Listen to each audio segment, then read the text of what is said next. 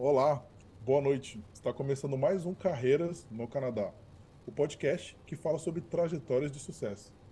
A cada episódio, vamos trazer um convidado novo que vai contar um pouco da sua história, assim ajudando vocês que buscam por oportunidades profissionais aqui no Canadá, né, não Maurício? É isso aí, Rodrigo. E você que está gostando do conteúdo que a gente está trazendo para vocês, deixe seu like, deixe seus comentários, compartilhe com os amigos, com a família, com quem estiver interessado em vir para o Canadá, entender um pouco mais do mercado de trabalho daqui. E não deixe de seguir a gente também nas nossas redes sociais, arroba Carreiras no Canadá, aqui no YouTube, no Instagram, TikTok, LinkedIn, Facebook, nos maiores players de podcast disponíveis no mercado. E lembrar vocês também né, que a gente está com a nossa rota de imigração familiar nos dias 25, 27 e 29 de setembro, às 8 horas, horário de Brasília. Link aqui na descrição do vídeo ou então entre em contato com a gente via DM, escreve rota, que a gente vai mandar o conteúdo para vocês. Então, é, como você vir pra, com a sua família, né, imigrar, sair do país de uma forma segura e garantindo aí a, o seu planejamento certinho, tá bom? É isso aí, Rodrigo. É importante lembrar, pessoal, sempre falando, né? Nós somos residentes permanentes ou cidadãos canadenses, né? nosso time inteiro. Isso é muito importante, né? Na hora de vocês escolherem alguém para auxiliar vocês ou prover informações, pessoas que realmente já passaram pelo processo e sabem o que, como, como que funciona. E além disso, né? Estão é, atrelados a profissionais extremamente competentes, né? A gente tem nosso time, o Terry, a gente tem a CBL, profissionais super especialistas que trabalham tanto com a parte de imigração como recolocação profissional há mais de 15 anos aqui no Canadá. Então, é muito importante. Mas vamos lá para o que interessa. A gente tem hoje aqui o nosso episódio especial 100. A gente sim mexeu na ordem, a gente mudou ela de ordem, mas não tem problema, porque é um convidado super especial, né? A galera já tinha conversado com a gente, né? queria entender como que funciona. Então, bem-vindo ao Carreiras no Canadá, BRKS Edu. E aí, tudo bem? Obrigado por me receber. Estou à disposição aqui. Se vocês quiserem saber, no que eu puder ajudar, né, o pessoal que quer vir para o Canadá, estou aqui à disposição. Show de bola, Edu. É, a ideia é justamente essa, né? A gente sempre gosta de começar né, o podcast, né, colocando como foi o início da sua carreira profissional, de uma forma geral, lá no Brasil. Uhum. Putz, foi meio conturbado, para ser sincero, porque eu estudei por um tempo engenharia, engenharia civil na Poli, em São Paulo. E eu não me formei porque eu não gostei do que eu estava estudando e eu acho que o ensino na Poli, pelo menos na minha, na minha época, era péssimo.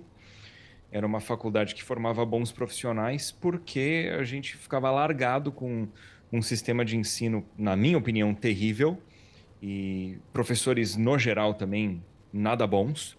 Tive bons professores, mas foi mais exceção do que a regra.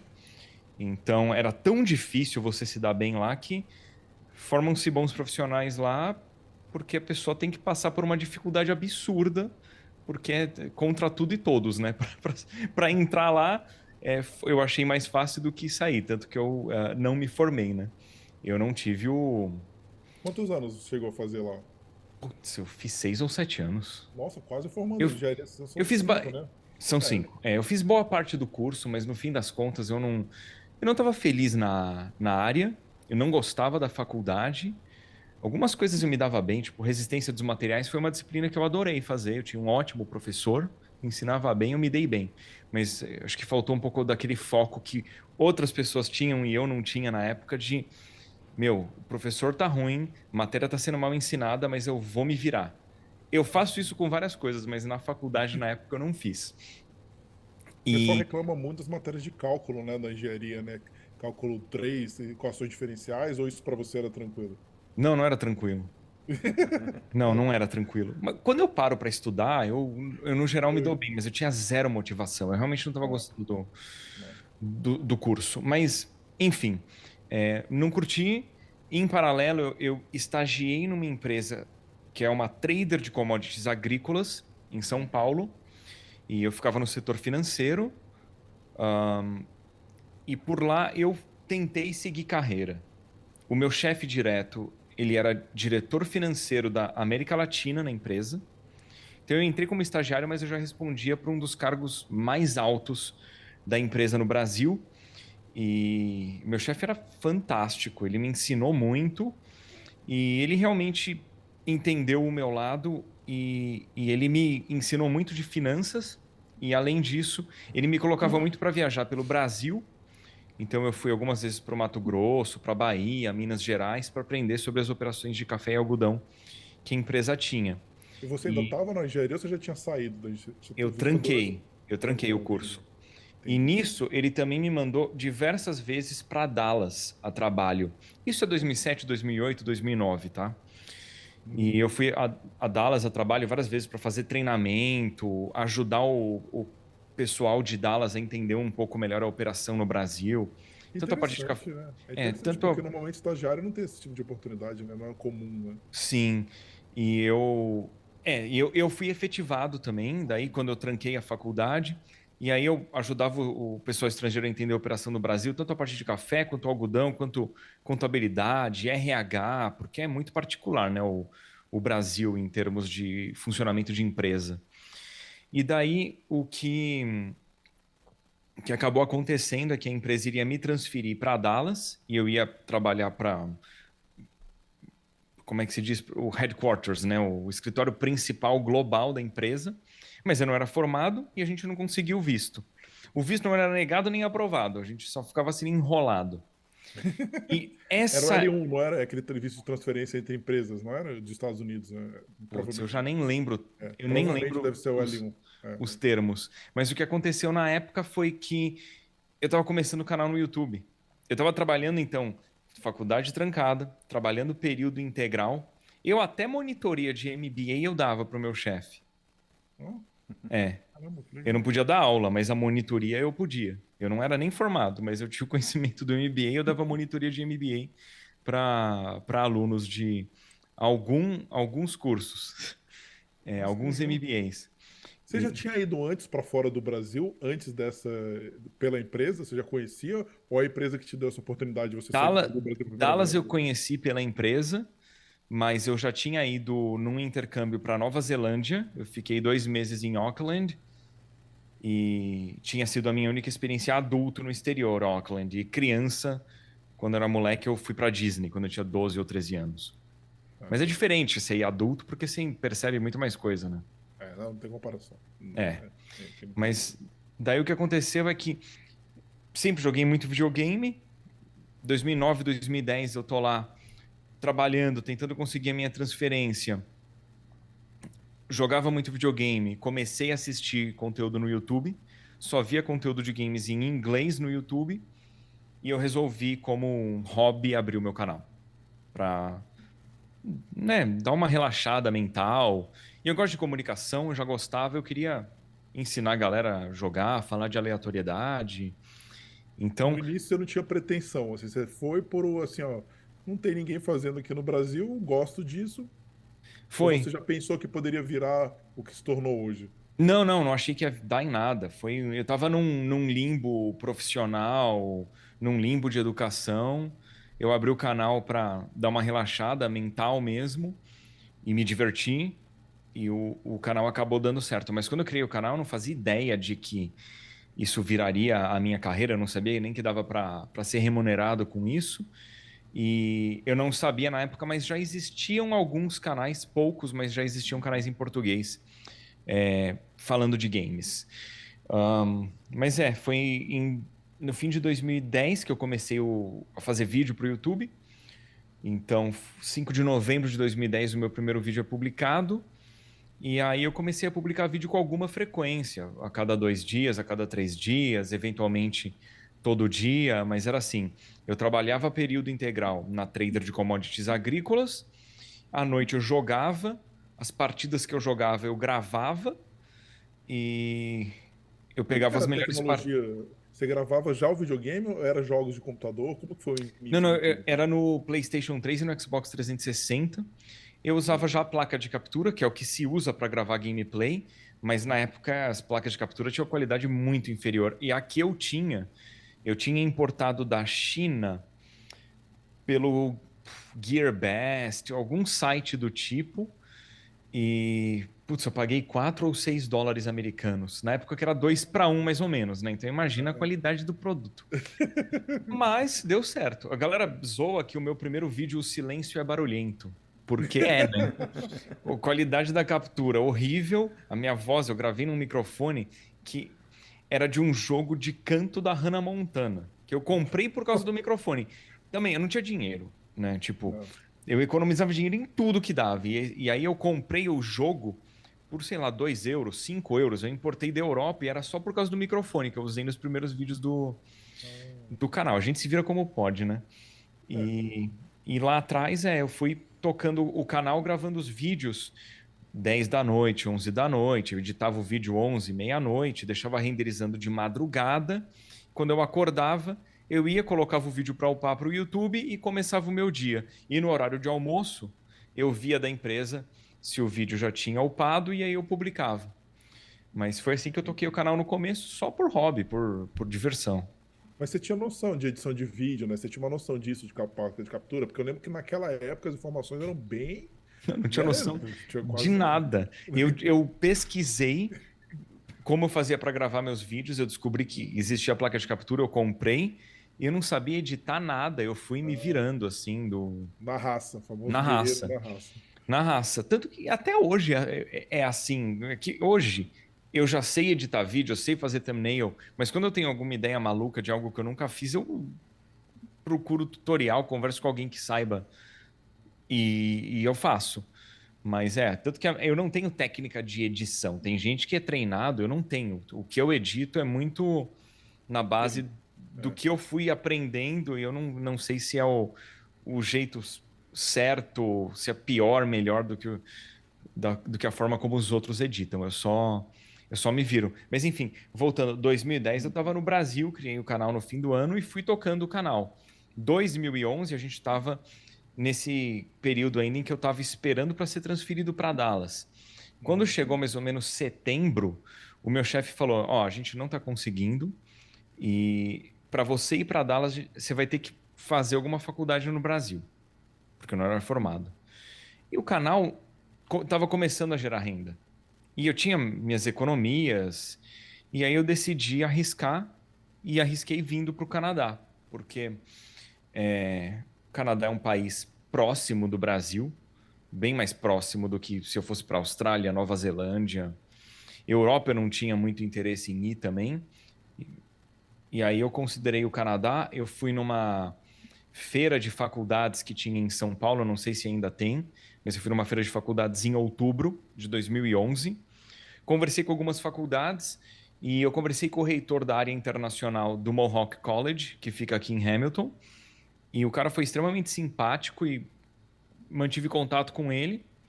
Outubro eu estava indo nessa feira, janeiro eu estava pousando para vir estudar. Cara, não tem Foi muito rápido. É isso que é legal. Você, isso é uma decisão, Edu. Legal você falar isso, né? A gente chegando perto dessa semana da rota da migração estratégica, a gente, da imigração familiar, a gente gosta de, de falar isso, né? Porque as pessoas sempre, a grande maioria dos brasileiros pensa nos Estados Unidos, né? Estados Unidos. Aí depois eles analisam as outras possibilidades, né? E esses critérios que você falou é, são os que eu, parecidos com o que eu decidi, parecido com o que o Maurício decidiu. Porque o Canadá tá perto, tem a diferença pequena de horário para São Paulo, entendeu? Tem o voo direto. Então, tem uma série de vantagens que, é, que são muito interessantes e é, a gente fala migration friendly, né? Sim, eu acho que na, na época eu querer ir para Dallas era o melhor caminho para minha situação. Eu não tinha canal no YouTube uhum. e eu tinha uma empresa querendo me dar uma oportunidade lá, mas não deu certo. O Canadá foi a melhor opção uhum. a seguir. E eu não me arrependo em nada de ter vindo para cá, porque é um país maravilhoso que me recebeu super bem. E é o que você falou, é um voo direto, ainda mais se a gente estiver em Ontário, é tranquilo, né? E, e é um país que recebe bem os imigrantes. Mas daí voltando na, na cronologia, né? Outubro, eu não lembro em que época de outubro, eu vou para essa feira, converso com o reitor, troco mais, faço minhas pesquisas depois do evento, converso com a faculdade por telefone, o cara me dá algumas sugestões de ir para a parte mais de business ou para marketing. E aí eu optei por marketing conversando com ele, conversando com meus pais, com a minha esposa, que na época namorava comigo, porque o canal no YouTube era algo que estava começando a me gerar renda, mas eu não sabia o quão certo aquilo ia dar. marketing ia ser útil para o canal. E se o canal não desse certo, eu gostava da área de marketing. Daí eu vim para estudar marketing. Mas foi bem rápido. Eu peguei aquela opção do fast track de faculdade. Uhum. Uhum. Por isso que eu comecei em janeiro. E aí eu segui, né? Sem tirar férias até eu me formar, basicamente. Eu tinha breaks bem rápidos. Ah, e era o curso de dois anos ou de um ano? De dois anos. Dois anos. Que eu fiz em um ano e três, quatro é, meses. É, um... E é interessante falar, nessa época não tinha o Express Entry ainda, né? Foi 2012, né? O Express Entry virou 2014.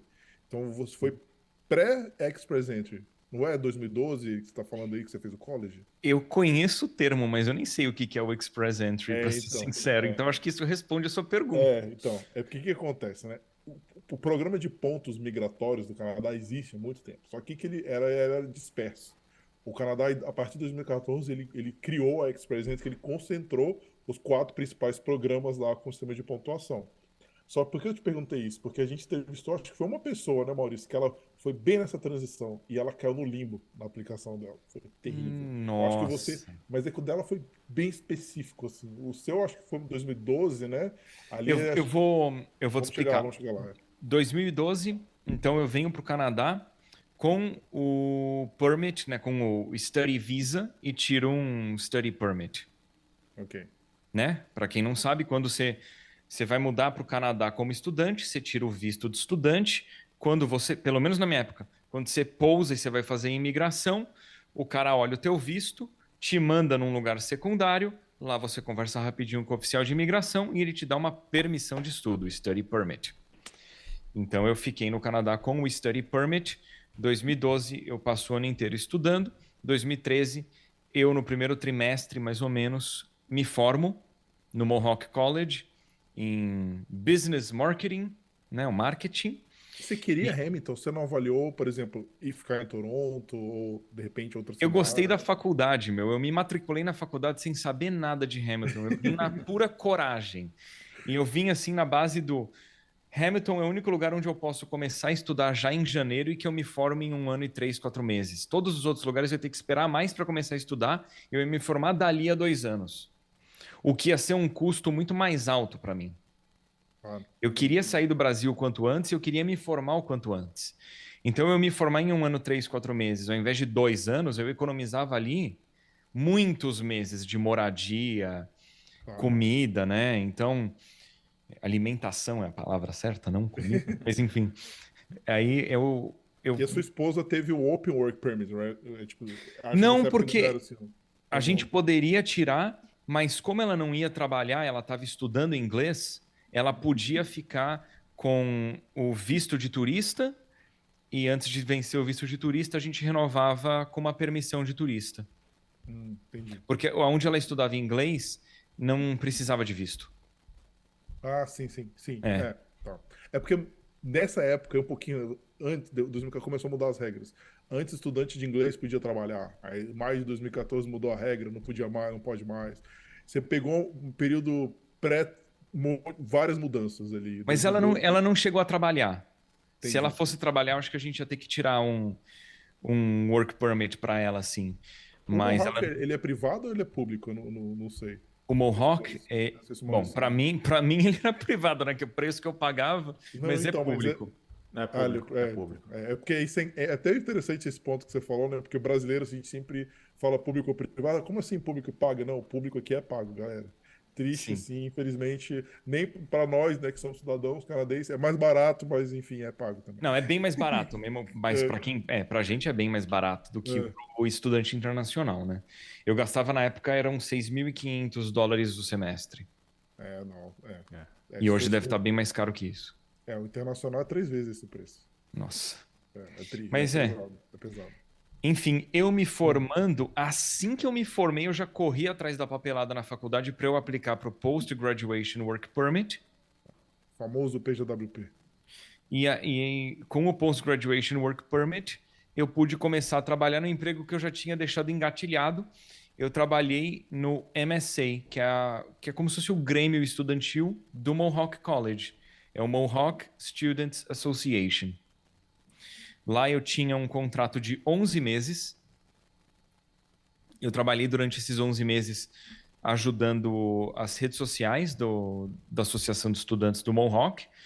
E quando terminou meu contrato, é, como a, é público lá, e o, a, mesmo a associação não sendo diretamente a faculdade, é, é tudo público, a minha posição ela ia se transformar numa outra e isso demorar algum tempo.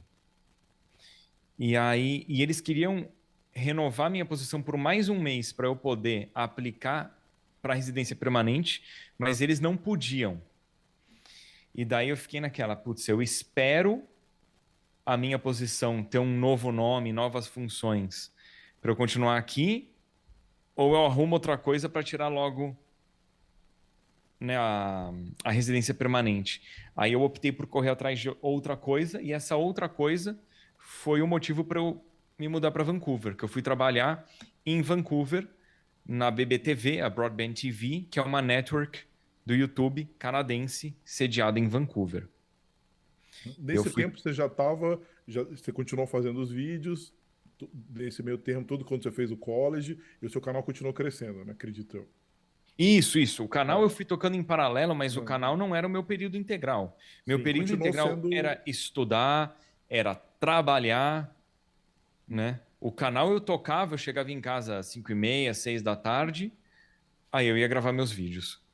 É, era tipo uma válvula de escape para você também, né? Assim, eu tava fazendo. Sim. É, você tinha seu objetivo profissional naquele momento que era focado na faculdade. É e focado na residência permanente. Isso é uma coisa que, enfim, todo imigrante sabe o que, que é, né? Até você conseguir a residência permanente, você não descansa. Mas, assim, era irônico que o canal já me remunerava melhor do que o meu emprego no, no Mohawk Students Association. Só que o Mohawk Students Association era o meu trabalho período integral e quando eu chegava em casa eu gravava os vídeos para o canal, né? que era o meu ganha-pão, o canal, na verdade. Não era o Mohawk Students Association, era a minha forma de conseguir a residência permanente, né? É. Assim como foi. E, ah, tá. E aí, 2013 até o março, abril de 2014, eu fico no, no Mohawk Students Association. Dá 11 meses. E aí chega maio, eu me mudo, maio de 2014, eu me mudo para Vancouver. E foi super rápido, porque no que a gente viu que ia demorar um pouco para eu saber se ia continuar no Mohawk ou não. Eu já corro atrás de, de emprego. Falo com a BBTV, em uma semana eles fazem uma proposta de emprego para mim, em duas, três eu estou em Vancouver morando. Caramba. Foi super rápido. É, e na hora de que é difícil normalmente, a alocação na hora de marketing a gente teve, tem visto muita dificuldade aqui. Não sei então, agora, né? Na época, é, não sei se era um pouco mas só as qualificações também, né? Tem muitas a... coisas, são vários fatores que entram em. Mas é o que eu ia falar. Era uma, é uma network do YouTube. Para quem não sabe o que é uma network faz, hoje em dia, network é algo, é um formato de trabalho que, que não se usa muito mais. Elas até existem, mas não são mais tão necessárias as networks. Mas antigamente, quando você lidava no YouTube com assuntos de direitos autorais de terceiros, no meu caso, game, eu não tenho o direito do vídeo do jogo que eu estou jogando. O direito é da publisher, hum. né? Mas as publishers permitem a gente monetizar esse conteúdo no YouTube, publicar. Mas na época o YouTube não permitia a monetização. Para monetizar, eu precisava de uma network que assumia o risco de copyright daquele conteúdo. Uhum. Então, hoje eu sou parceiro direto do YouTube, antes eu era parceiro via network, inicialmente pela Machinima, depois pela BBTV. Então, quando eu fui conversar com a BBTV, com a Broadband TV, foi, foi muito tranquilo, porque eu vi que eles tinham posição aberta para brasileiros. Eu mandei um e-mail direto para eles falando quem eu era. Rapidamente, uma pessoa que ele se tornou um, um, amigo meu, mas na época ele era o cara que, que ia me contratar ou não, né?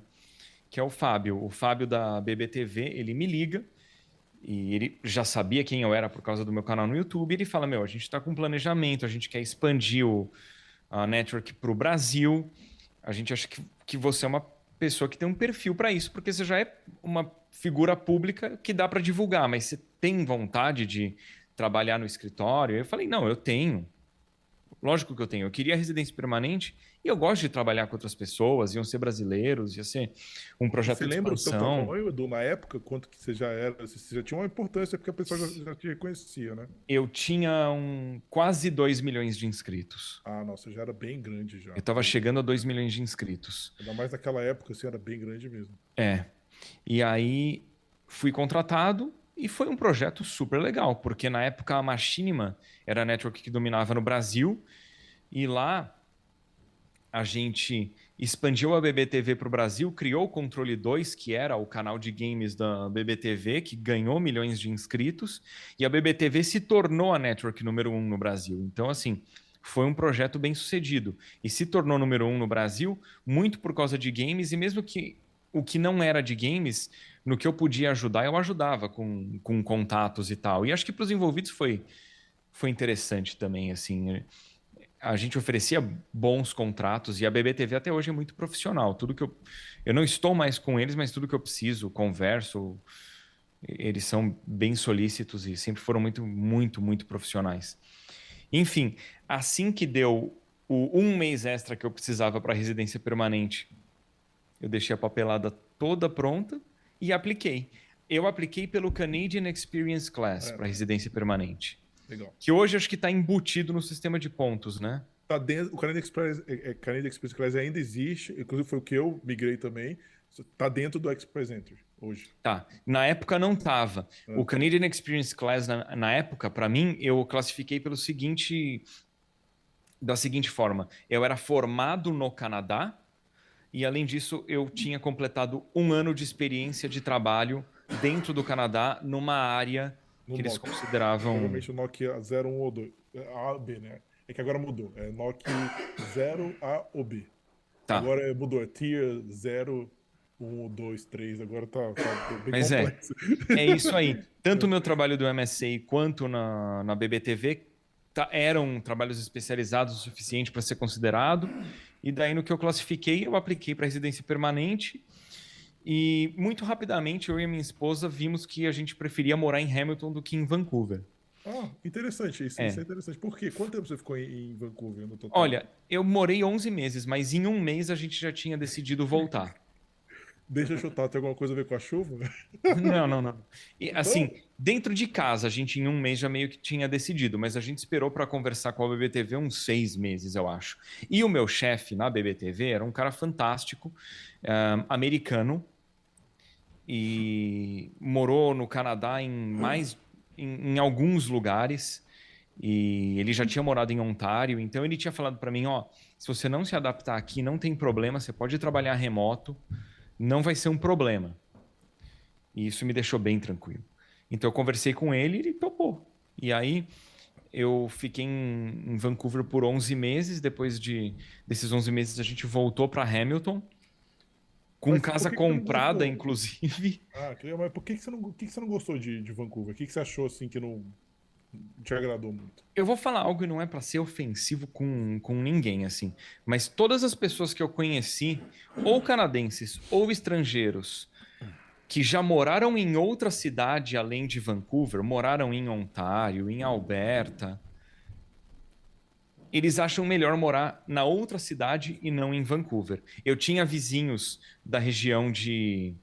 É, não é Toronto, mas é Aurora. Aurora fica perto. Ah, sim, sim, é, tá perto, é, pertinho da região. De Aurora, preferiam Aurora do que Vancouver. Eu, eu tinha colega de trabalho que morava em cidade pequena na fronteira de Ontário com Quebec, estavam em Vancouver, mas preferiam a vida em Ontário, sabe? Um, e o, a pessoa que muda direto para Vancouver fica maravilhada, porque de fato a cidade é muito boa. Muito bonita, e né? Também. a cidade, como ambiente urbano, é a cidade mais bonita que eu já fui. É. Porque é uma cidade que, que tem muita natureza e a parte tecnológica é muito bacana, né? É uma cidade muito bonita. Passear em Vancouver é, é fabuloso. Mas eu achava as pessoas muito agressivas, muito mal educadas. Em comparação com Hamilton, nossa, Aqui as pessoas são muito mais amigáveis. Lá era uma cidade muito agressiva, porque todo mundo pensa muito em negócios e, a, e acho que essa mentalidade eh, de business, ela, sei lá, ela expandia de uma forma que a, o lifestyle da pessoa era todo business, tudo muito focado. Eu não senti as pessoas educadas, prestativas. trabalhar, né? Ela só isso, ela só quer saber de trabalho. Engraçado, é. interessante essa perspectiva. Eu nunca morei, eu só fui para a Vancouver a, a, a, passeio, né? Então não tem essa visão. Mas o pessoal, normalmente, que as pessoas reclamam muito é da chuva constante, né? Que não para de chover nunca. Não sei se isso, isso não me incomodava. O que me incomodava era o fato de eu ter um, um, uma zero sensação de comunidade e junto, né, uma agressividade das pessoas, muita competitividade, custo de vida bem alto eu achava também. E Hamilton eu sabia que eu poderia ter uma vida melhor com custo de vida mais baixo. Então em 2014 a gente muda para lá em abril, maio Novembro a gente vem para Hamilton procurar casa para comprar. Você nem cogitou Toronto ou outro lugar dentro de Ontário? Você gostou mesmo Toronto era Toronto é bem caro, até hoje é, né? Eu não teria na época condições de comprar a casa. Em Hamilton a gente gostava muito. Hamilton é uma cidade muito agradável, as pessoas são bem amigáveis. É uma cidade que, ao mesmo tempo que tem tudo que a gente precisa, ela tem um jeito de cidade pequena, uma cidade de meio, meio milhão de habitantes. E é, a gente se sentia em casa em Hamilton. Daí a gente conversou com o nosso corretor e ele separou umas casas para a gente ver. Né, a gente, óbvio, viu online, não sei o quê. Quando a gente veio para Hamilton, a gente deu uma olhada e tal e comprou a casa em que a gente mora hoje em dia. E mudou para cá no fim de janeiro, início de fevereiro de 2015. Ah, legal, legal. Ah, caramba, que interessante isso, né? Essa jornada toda e realmente achou seu lugar. Eu já fui. E Hamilton é bom que tá mais próximo dos Estados Unidos também, tá próximo de Toronto, tá estrategicamente. Não, não, a localização é maravilhosa, porque é. a gente. Do aeroporto de Toronto dá uns 40 minutos de carro. Eu tô a uma hora do centro de Toronto, mais ou menos, depende do trânsito. É. Eu tô a uma hora mais ou menos de Niagara Falls. Em uma hora eu, eu atravesso a fronteira. É, é, é, um lugar bem privilegiado, assim, eu acho, em termos geográficos. É uma cidade, óbvio, onde o inverno é muito rigoroso e o verão é muito rigoroso, mas menos rigoroso do que é em Montreal. Uhum. Então é, é uma cidade bem bacana e a gente se sente bem em casa aqui. Legal. E quando você voltou, vai? Você voltou, se estabeleceu de novo em Hamilton, você continuou trabalhando para essa mesma empresa? Eu trabalhei para a BBTV ainda por bastante tempo, mas quando eu vim para Hamilton, eu já trabalhava menos na parte operacional, era mais em criação de vídeo, então eram menos horas dedicadas ao, ao trabalho, tanto que depois eu deixei de ser funcionário e virei consultor.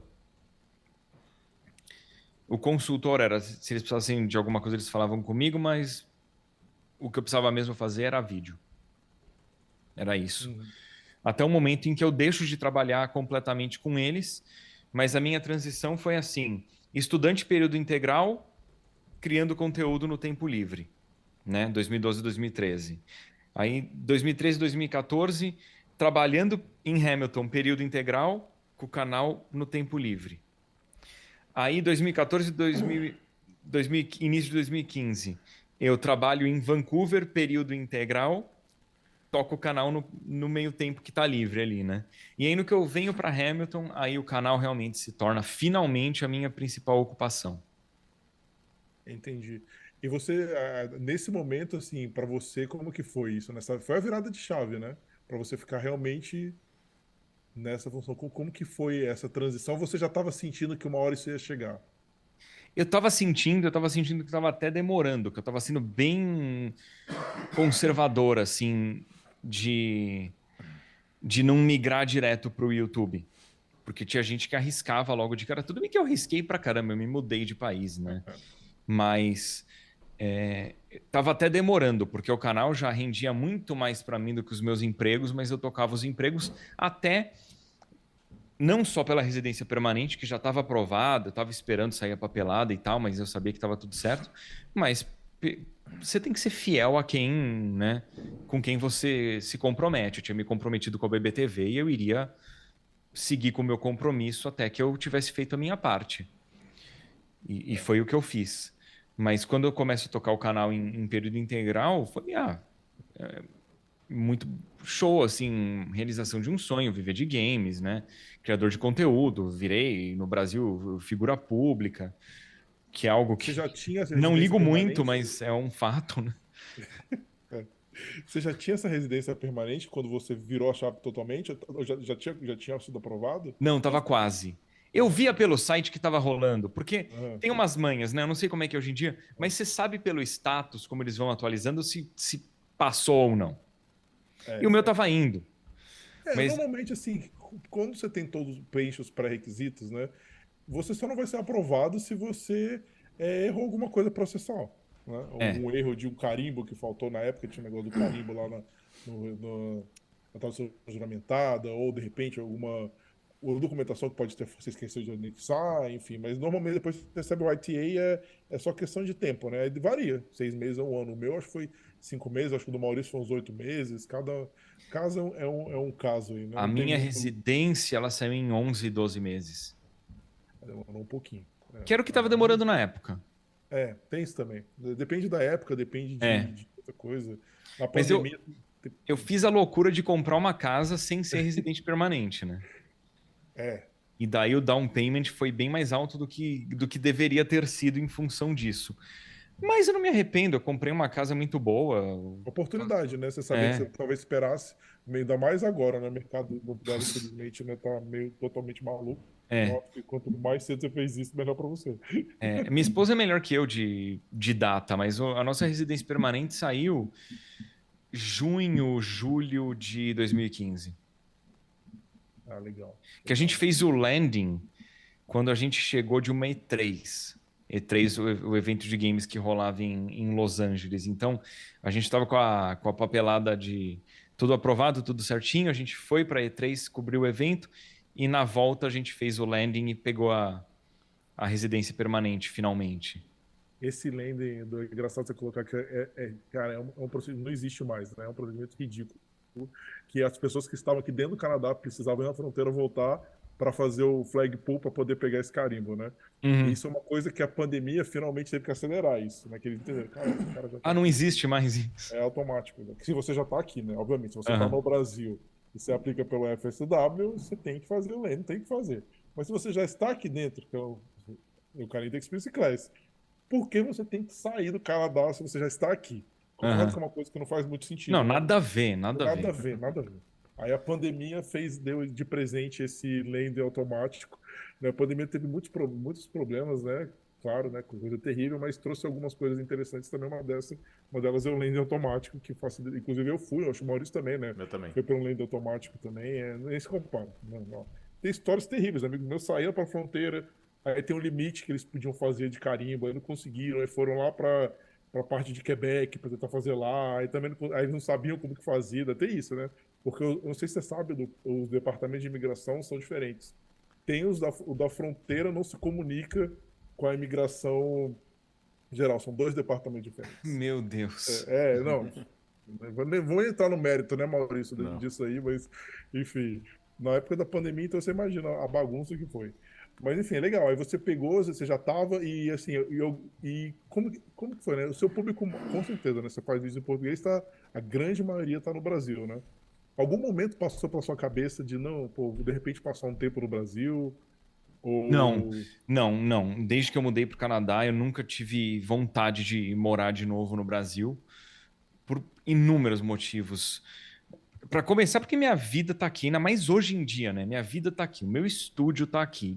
Para eu trabalhar no Brasil é bem difícil, porque eu teria que montar um, um estúdiozinho, mesmo que fosse improvisado, não precisa ser que nem o, o meu estúdio é, é aqui, mas eu teria que improvisar alguma coisa por lá, o que demanda tempo, dinheiro e espaço, eu não teria qualquer espaço. Então, assim, quando eu vou para o Brasil, eu tento deixar tudo adiantado para não ter que gravar vídeo lá. Hoje em dia eu sou pai. Eu, minha filha está na escola, né? Já seria um empecilho, né? Porque ela teria que se matricular numa escola no Brasil, seguir na, os estudos dela. Mas é, eu gosto de ser anônimo e no Brasil eu não sou anônimo, né? Não sou anônimo e eu quando eu tô no Brasil, eu tenho uma sensação, eu não ligo em nada de atender público. A pessoa quer falar comigo, quer tirar foto, tranquilo, óbvio. É, trato as pessoas com muito carinho, é, é gratidão, porque se eu tô onde eu tô é porque as pessoas me acompanham, né? Então. Te levaram, né? Te confiaram no seu trabalho e permitiram que você chegasse. Legal. Tem que ter gratidão e tratar essas pessoas bem. Não, não só. Tem que tratar bem. Não, eu, eu legitimamente gosto de, de me é relacionar com é. pessoas. É por isso que eu comecei o canal. Mas, quando eu tô no Brasil, eu me sinto observado.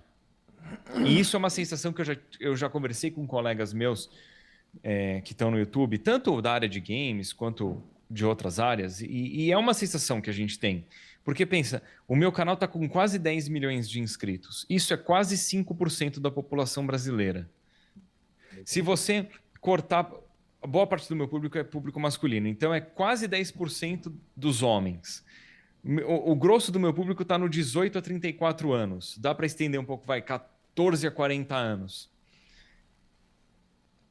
Basicamente, metade das pessoas de 14 a 40 anos já assistiram algum vídeo meu, me reconhecem. Fora então, pessoas que já viram vídeos e não, estão inscritos no seu canal. Sim, sim.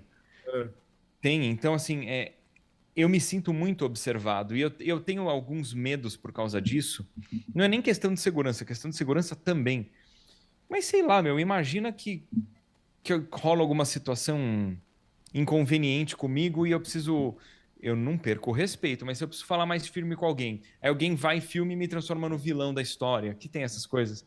É. Eu me sinto muito observado no Brasil e então quando eu vou, eu gosto de ficar pouco tempo.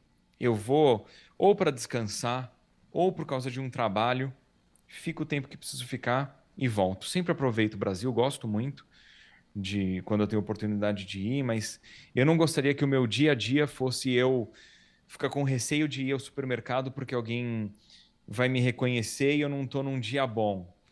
Ficar com medo de que toda hora vai ter alguém me abordando e eu vou ficar doente, porque eu vou para evento e fico doente. É, você recebe mil pessoas cumprimentar, abraçar, fica doente. Não, não tem como. Então eu tenho esses meus. Não, você tem o melhor pontos. dos mundos aqui, né? Porque você está no Canadá, um país que você tem, tem segurança, né? Você tem um futuro claro para sua filha, para sua família, e você pode usar usufruir do Brasil, assim, dentro, obviamente, dos limites que você traçou, né? E quando você quiser. Então, é interessante, né? Sim, mas assim, talvez se não fosse o canal, eu, eu voltasse para o Brasil, talvez, mas por causa do, do canal e de eu ser figura pública, eu, eu prefiro ficar fora. É, eu fico imaginando assim, é interessante ver você, né, Edu? Eu fico pensando, assim, fugindo um pouco do tema. Imagina o Neymar, né? Como que o Neymar vai comprar um pão? Ah, não, e ele é no mundo inteiro, né? É, no mundo é, inteiro, não, não é só no Brasil. Ele não tem essa, esse privilégio que eu tenho de num lugar ser figura pública e em outro não. É. Ah, eu lembro mesmo, é, gosto muito de Fórmula 1, né? Eu lembro que na época que o Massa corria na Ferrari, tinha uma pesquisa que tinha dado que o Massa ele era reconhecido por 75% da população mundial. Consegue imaginar isso? Três de quatro é pessoas sabem quem você é. é. Meu. Absurdo. É surreal. É, eu fico pensando, jogadores de futebol, é uma coisa que nós, pessoas normais, né, assim, a gente a gente, tipo, não valoriza tanto, mas essa liberdade, né, de poder fazer o que quiser. Tipo assim, eu vou fazer o que eu quiser aqui, danado. Eu, eu, eu não reclamo, porque eu prefiro muito mais passar por esse problema que não é um problema de de ser reconhecido do que ter que passar pelos perrengues do dia a dia que muita gente passa e eu não passo.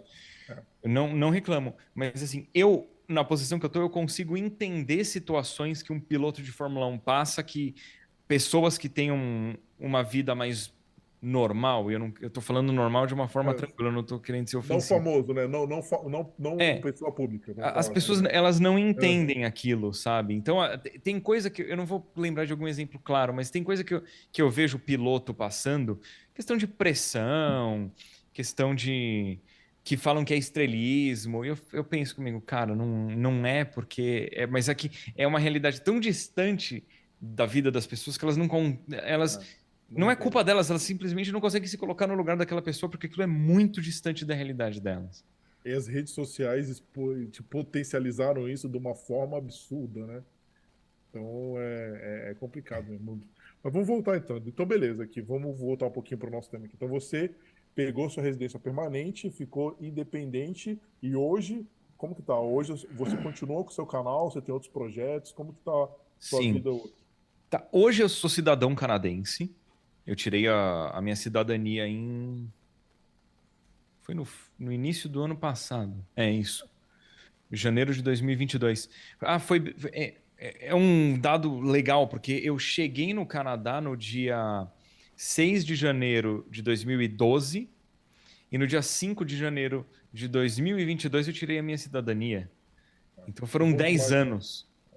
Da data que eu saí do Brasil, foram exatos 10 anos para tirar a cidadania. Mas você né? poderia ter tirado um pouquinho antes, provavelmente você não deu prioridade, né? Eu não dei prioridade porque eu viajava tanto que ia ser um caos eu preencher as Ah, viagens. é. Aí a pandemia me fez ficar parado em casa, foi mais fácil.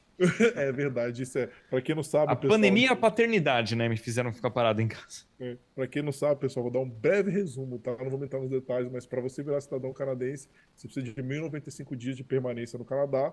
Tudo que você fez antes da, da, da- da residência permanente vale um ano. Então, por exemplo, você estudou cinco anos, não interessa, vai só contar um ano, vale metade. Aí, um ano disso, qualquer outro visto e dois anos de PR, dá 1.095 dias. E o que o Edu falou muito bem falado é que você precisa marcar. Toda vez que você sai do Canadá, você perde um dia. Então imagina ele, quando viaja, vai pra feira, deve ficar... o meu já foi chato, que eu fui pra Europa algumas vezes, quatro, cinco vezes, já foi chato, imagina o Dedu. É, para quem for aplicar para cidadania, eu recomendo muito ir anotando. Faz uma planilha no Google Drive e vai anotando data de saída e entrada no Canadá pra, e, e, e para qual cidade e país foi. Meu, eu tive que ficar lembrando com a minha esposa de viagens e buscando no meu e-mail as Eu fiz- passagens. Eu fiz Oh, que exatamente rolê, que rolê. Hoje em dia, graças a Deus, eu sou bem mais organizado. isso. Eu mas fiz que rolê. exatamente isso. Santo Google. Se não fosse o único e-mail que eu tinha pra isso, o Gmail tava ferrado. E mesmo assim, tem que olhar todo ele. e tal. Não, imagina o seu. O meu já foi difícil, imagina o seu. Não, foi, foi um saco. Mas eu fiz e deu certo. Enfim, que- eu- era para eu falar do quê? É, não, de como que tá a sua vida hoje. Aí você falou do, como que tá os seus projetos sim. hoje. É. Eu, eu, eu sou cidadão canadense, eu toco o canal BRKS Edu, que é o meu canal principal no YouTube e é o único ativo no momento, porque eu tive o BRKS Edu Mobile, que eu parei, que foi um canal que eu abri quando eu estava jogando muito jogo mobile. Eu não tenho jogado praticamente jogo mobile, só uma coisa ou outra, então o canal ficou de lado, mas foi um projeto legal.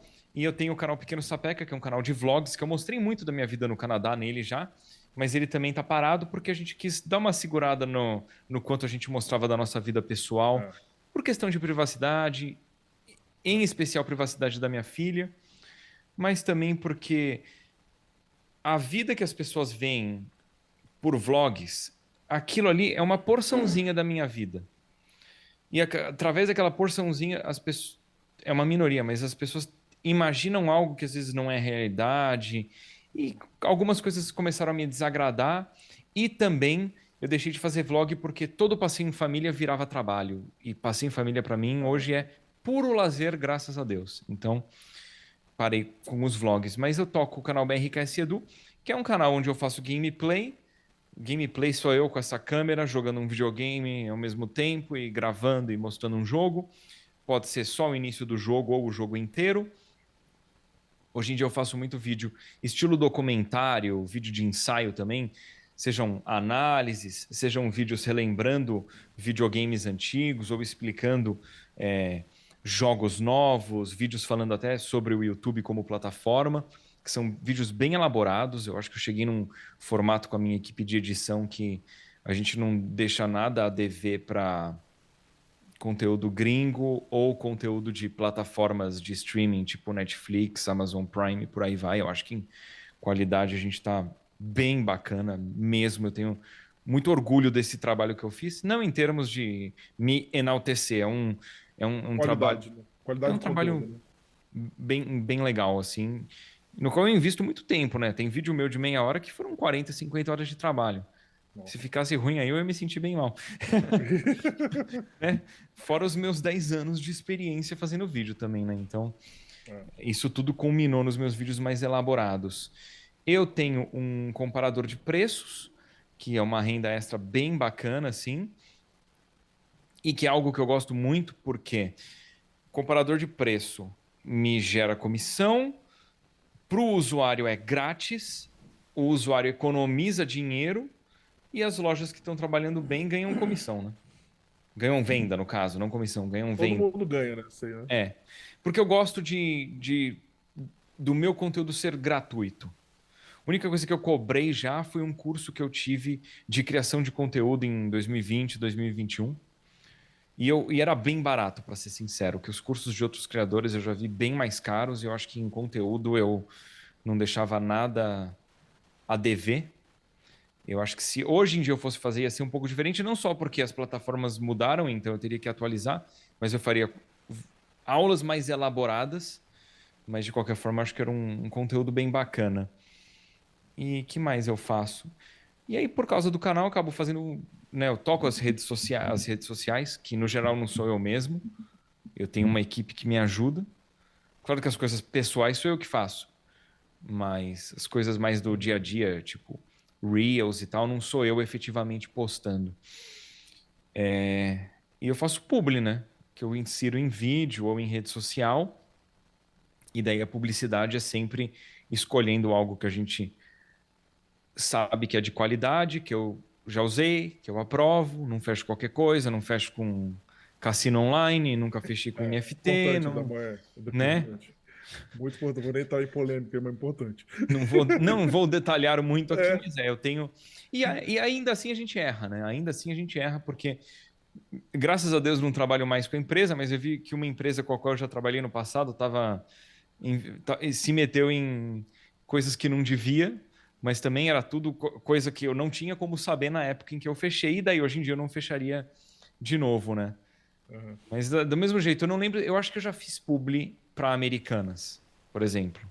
É, Mas não tinha como eu. Impossível, não tem como. Impossível, né? É, É uma é, empresa, tipo, antes de tudo, era uma empresa super sólida, né? né? É, Não tem como, não tem como. Então- Tem coisa que é impossível. É, é um exemplo, assim, não tinha É. como, como adivinhar, mas no geral, ó, no geral, eu sempre sou bem seletivo o que eu fecho de, de publicidade pro canal. É legal. Edu, me conta como funciona uma curiosidade mais minha, assim. Você tem parceria com empresas que fabri fabricantes de jogos direto. Ela, por exemplo, a gente estava comentando aqui, vai ter o Mortal Kombat 1 agora que zeraram, né? O Mortal Kombat iniciaram. Eles te mandam os jogos na frente? Como que funciona essa parceria? Depende da empresa. No caso da Warner, por exemplo, a Warner no Brasil, ela fica. Os meus contatos lá trabalham bem, mas eles são extremamente minados, eles são extremamente limitados pelas diretrizes que o- os gringos dão. Os gringos lá têm uma mentalidade de antes da internet, então trabalhar com eles é um pesadelo. Tanto que eu não tenho trabalhado mais com a Warner porque é horrível trabalhar com eles já aconteceu de eu assinar um, um documento. Eu já explico o que, que é, mas eu assinei um documento para recebimento de um jogo com eles. Eu estava no hospital e eu avisei que eu estava no hospital, me fizeram assinar o documento e no fim falaram que não iam poder mandar o jogo. Já aconteceu isso com eles, e isso não é de hoje, tá? Isso aí foi em 2017. Desde então, as coisas não melhoraram. Então, a Warner, especificamente, é uma empresa horrível para trabalhar. Não é culpa dos brasileiros, E é uma pena, né? Porque assim, receber uma pessoa que tem uma exposição, tem uma legião de fãs grande, testando o jogo antes, ele só teria a ganhar com isso, não faz muito Pois- sentido, né? Pois é. Mas assim, não tô aqui Não pra. precisa ser muito gênio, né? Não precisa ser É. muito gênio. Pra... Não tô reclamando de. Ah, tenho que receber jogo de graça, porque assim, também, graças a Deus, eu não tenho nem como esconder isso. Eu tenho um canal de 9 milhões de inscritos no YouTube que Hum. já há mais de 10 anos tem um milhão de inscritos. É óbvio que eu tô numa situação financeira boa, sabe? O preço do jogo é o que menos me importa. O que É. eu quero é a oportunidade de, de cobrir os games. Mas, no geral, as empresas trabalham muito bem, então. Eu vou dar exemplos aí: Capcom, Ubisoft, PlayStation, Xbox, Nintendo. Trabalham muito bem e essas empresas, elas normalmente, de três semanas até uns 10, 8 dias antes do jogo lançar, elas me mandam acesso ao game. E aí esse acesso ele vem acompanhado de um NDA, que é o documento que eu falei Ah. que eu assinei do hospital. O NDA É. é Non-Disclosure Agreement. Então é um acordo de você não divulgar informações. É, eu assino o NDA porque quando eu recebo um jogo antes do lançamento, esse jogo é, ele tem um embargo. O embargo é uma data e horário exatos a partir do qual eu posso falar a respeito do game. Então, por exemplo, o Mario Wonder e o Spider-Man 2 vão lançar no dia 20 de outubro. Imagino que eu vou receber esses games em antecipado, não posso dar certeza, mas recebendo uma situação hipotética. Eu, vamos dizer que eu recebo os, os, jogos que vão lançar no dia 20 e no dia 5 de outubro. Vou receber no dia 5 e vai vir assim: ah, o recebimento dessa chave implica em você respeitar o embargo de, sei lá, 18 de outubro às 20 horas do horário de Brasília. Então, antes das 20 horas do horário de Brasília, eu não posso falar nem que eu tenho o jogo, às vezes pode, né? Mas vamos lá. Não posso falar nada do jogo antes daquela data. Não posso falar se tá bom, se tá ruim, quanto tempo tem de jogo, o que, que tem no jogo. Não posso falar nada, só posso falar a partir daquele momento. E esse embargo existe porque, sem o embargo, o que, que qualquer um faria? Recebe o jogo, na mesma hora vai abrir é. uma live ou vai gravar um vídeo, vai correr o máximo possível para ser o primeiro a publicar conteúdo. Se fizer isso às pressas, a qualidade do vídeo piora, porque provavelmente você vai ter que sacrificar qualidade de gravação, frame rate, né? resolução, tua comunicação provavelmente não vai ser tão boa. Para quem faz conteúdo editorial, uma análise minha, se eu vou correndo uma análise minha, a análise não vai ficar tão boa quanto se eu dedicar um tempo bacana para o jogo e gravar com calma, né? Então o embargo ele é feito para ninguém precisar correr e todo, todo mundo publicar ao mesmo tempo. E publicar ao mesmo tempo é bom para quem está publicando porque aquilo vira trending topic e um ajuda o outro, mas é bom para a empresa também porque vira trending topic o conteúdo da empresa, né? Bem é bom quando o jogo é bom, né? Se o jogo é ruim, aí é, aí é um problema para a empresa que todo mundo fica sabendo que é ruim. Isso que eu te perguntar, você normalmente quando recebe esse jogo, tudo bem tem um tempo, você se compromete a tipo zerar o jogo ou não? Você testa, como que funciona isso? Se eu publico a análise, a análise eu tenho que ter zerado o jogo. A única análise que eu fiz sem zerar, eu aviso na análise, é do Zelda Tears of the Kingdom, porque o jogo tem um escopo gigantesco e eu não queria sacrificar a minha experiência com o jogo só para zerar para fazer análise. Então eu fiz a análise sem zerar, avisei no vídeo. Mas as outras análises é zerando o jogo, que não dá para eu dar um veredito de um game sem terminar. Então, quando eu não zero, quando eu não termino o jogo, eu aviso que eu não terminei. Um, e daí é por isso que tem uma série no meu canal de um estilo de vídeo que é o, o que é, porque o, o que é, ele tem cara de análise, mas ele não é. Porque aí eu pego um jogo que eu ia demorar 20 horas para terminar e com 6 horas, 10 horas de jogo eu gravo o, o que é, que explica como que é o jogo, mas ele não é um veredito final, porque eu não zerei o game ainda.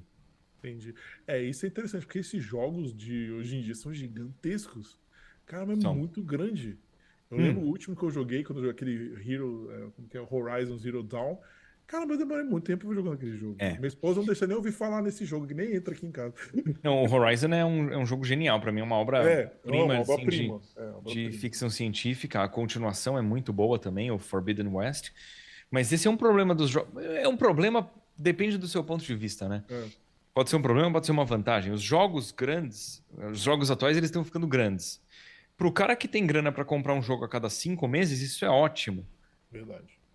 Mas eu gosto de jogar um jogo e partir para outro, partir para outro. Para mim, quando o jogo é muito grande, é um problema. Ainda mais quando inflam o jogo com conteúdo supérfluo, com filler. Eu prefiro um jogo de 12 horas, assim, fenomenal, do que um jogo de 30 que vai empurrando com a barriga determinados momentos, né? É, entendi. E jogos de esporte, que, como que tá? O que, que você acha deles? Eu não jogo jogo de esporte. Eu joguei muito jogo de futebol, Winning Eleven, FIFA. Já joguei bastante jogo de corrida, mas eu não tenho jogado. Eu tenho preferido jogar jogo de história, jogo single player, que eu pego, jogo do início ao fim, acabou, parto para a próxima. Um, esporte, eu gosto muito de automobilismo e eu prefiro ir para a pista de verdade do que jogar jogo de corrida. Pô, falando nisso, tem Hamilton aí, né? Tem várias competições aí. Eu já fui assistir uma NASCAR aí. É muito legal. Não sei se você, foi em Oshweeken, provavelmente, que é Há um. muito tempo, eu não vou é. lembrar. É. Faz 2015, 2016. Entendi. É, eu aqui em Hamilton de esporte eu já vi futebol feminino pan-americano, hockey, né? Eu não, não curto muito beisebol nem futebol americano, futebol canadense, então nunca fui. Nesses. Um, tem um cartódromo em Hamilton. É, legal. É legal, tem as opções interessantes. Voltando para game, agora uma dúvida minha de gamer lá. Super Mario World. Nunca consegui abrir todas as fases, Edu. Já tentei. Tá vacilando, tá vacilando. Já tentei de tudo, cara. Sempre falta uma, eu não sei qual é uma. O Super Mario World é, é, assim: as fases no mapa que tem a bolinha amarela, elas têm uma única saída. E as que tem bolinha vermelha, tem mais de uma saída. Eu não lembro se tem alguma que tem três saídas, mas as que tem bolinha vermelha, com certeza é dois no mínimo. E aí você tem que ver qual fase de bolinha vermelha você não encontrou a saída secreta. É. Se ou 99, 98. É alguma. Se tiver alguma que tem três saídas, precisa descobrir qual é. Mas são. Quando você zera o jogo, você fez tudo e fica. É 96 o número, 96 e a estrela. Ah, então eu acho que eu fiz, então, porque eu achei que ia ficar 100.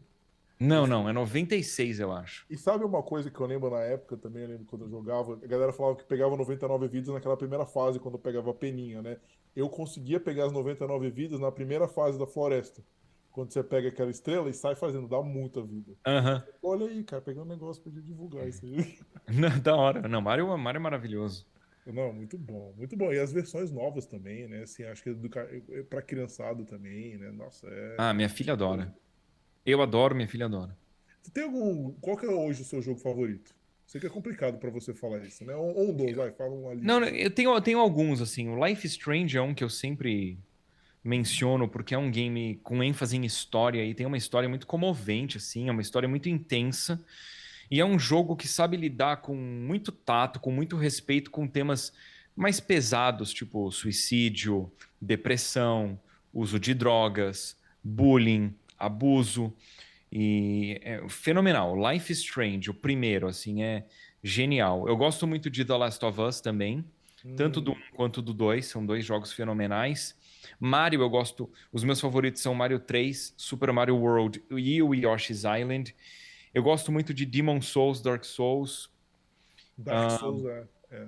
é são jogos bem desafiadores. É. Shadow of the Colossus, eu gosto muito da, da questão de aventura, da forma como a história do jogo é, é contada.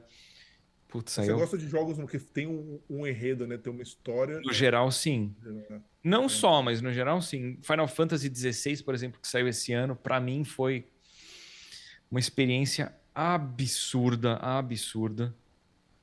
Pra galera que eu não estou falando dos livros porque eu não li, mas eu tô falando do seriado Game of Thrones. Pra galera que amou Game of Thrones, mas ficou revoltada em como foi executada a, a, a parte final, o Final Fantasy XVI assim, é um prato cheio, porque a história é muito envolvente e para mim ela se manteve de altíssima qualidade do início ao fim.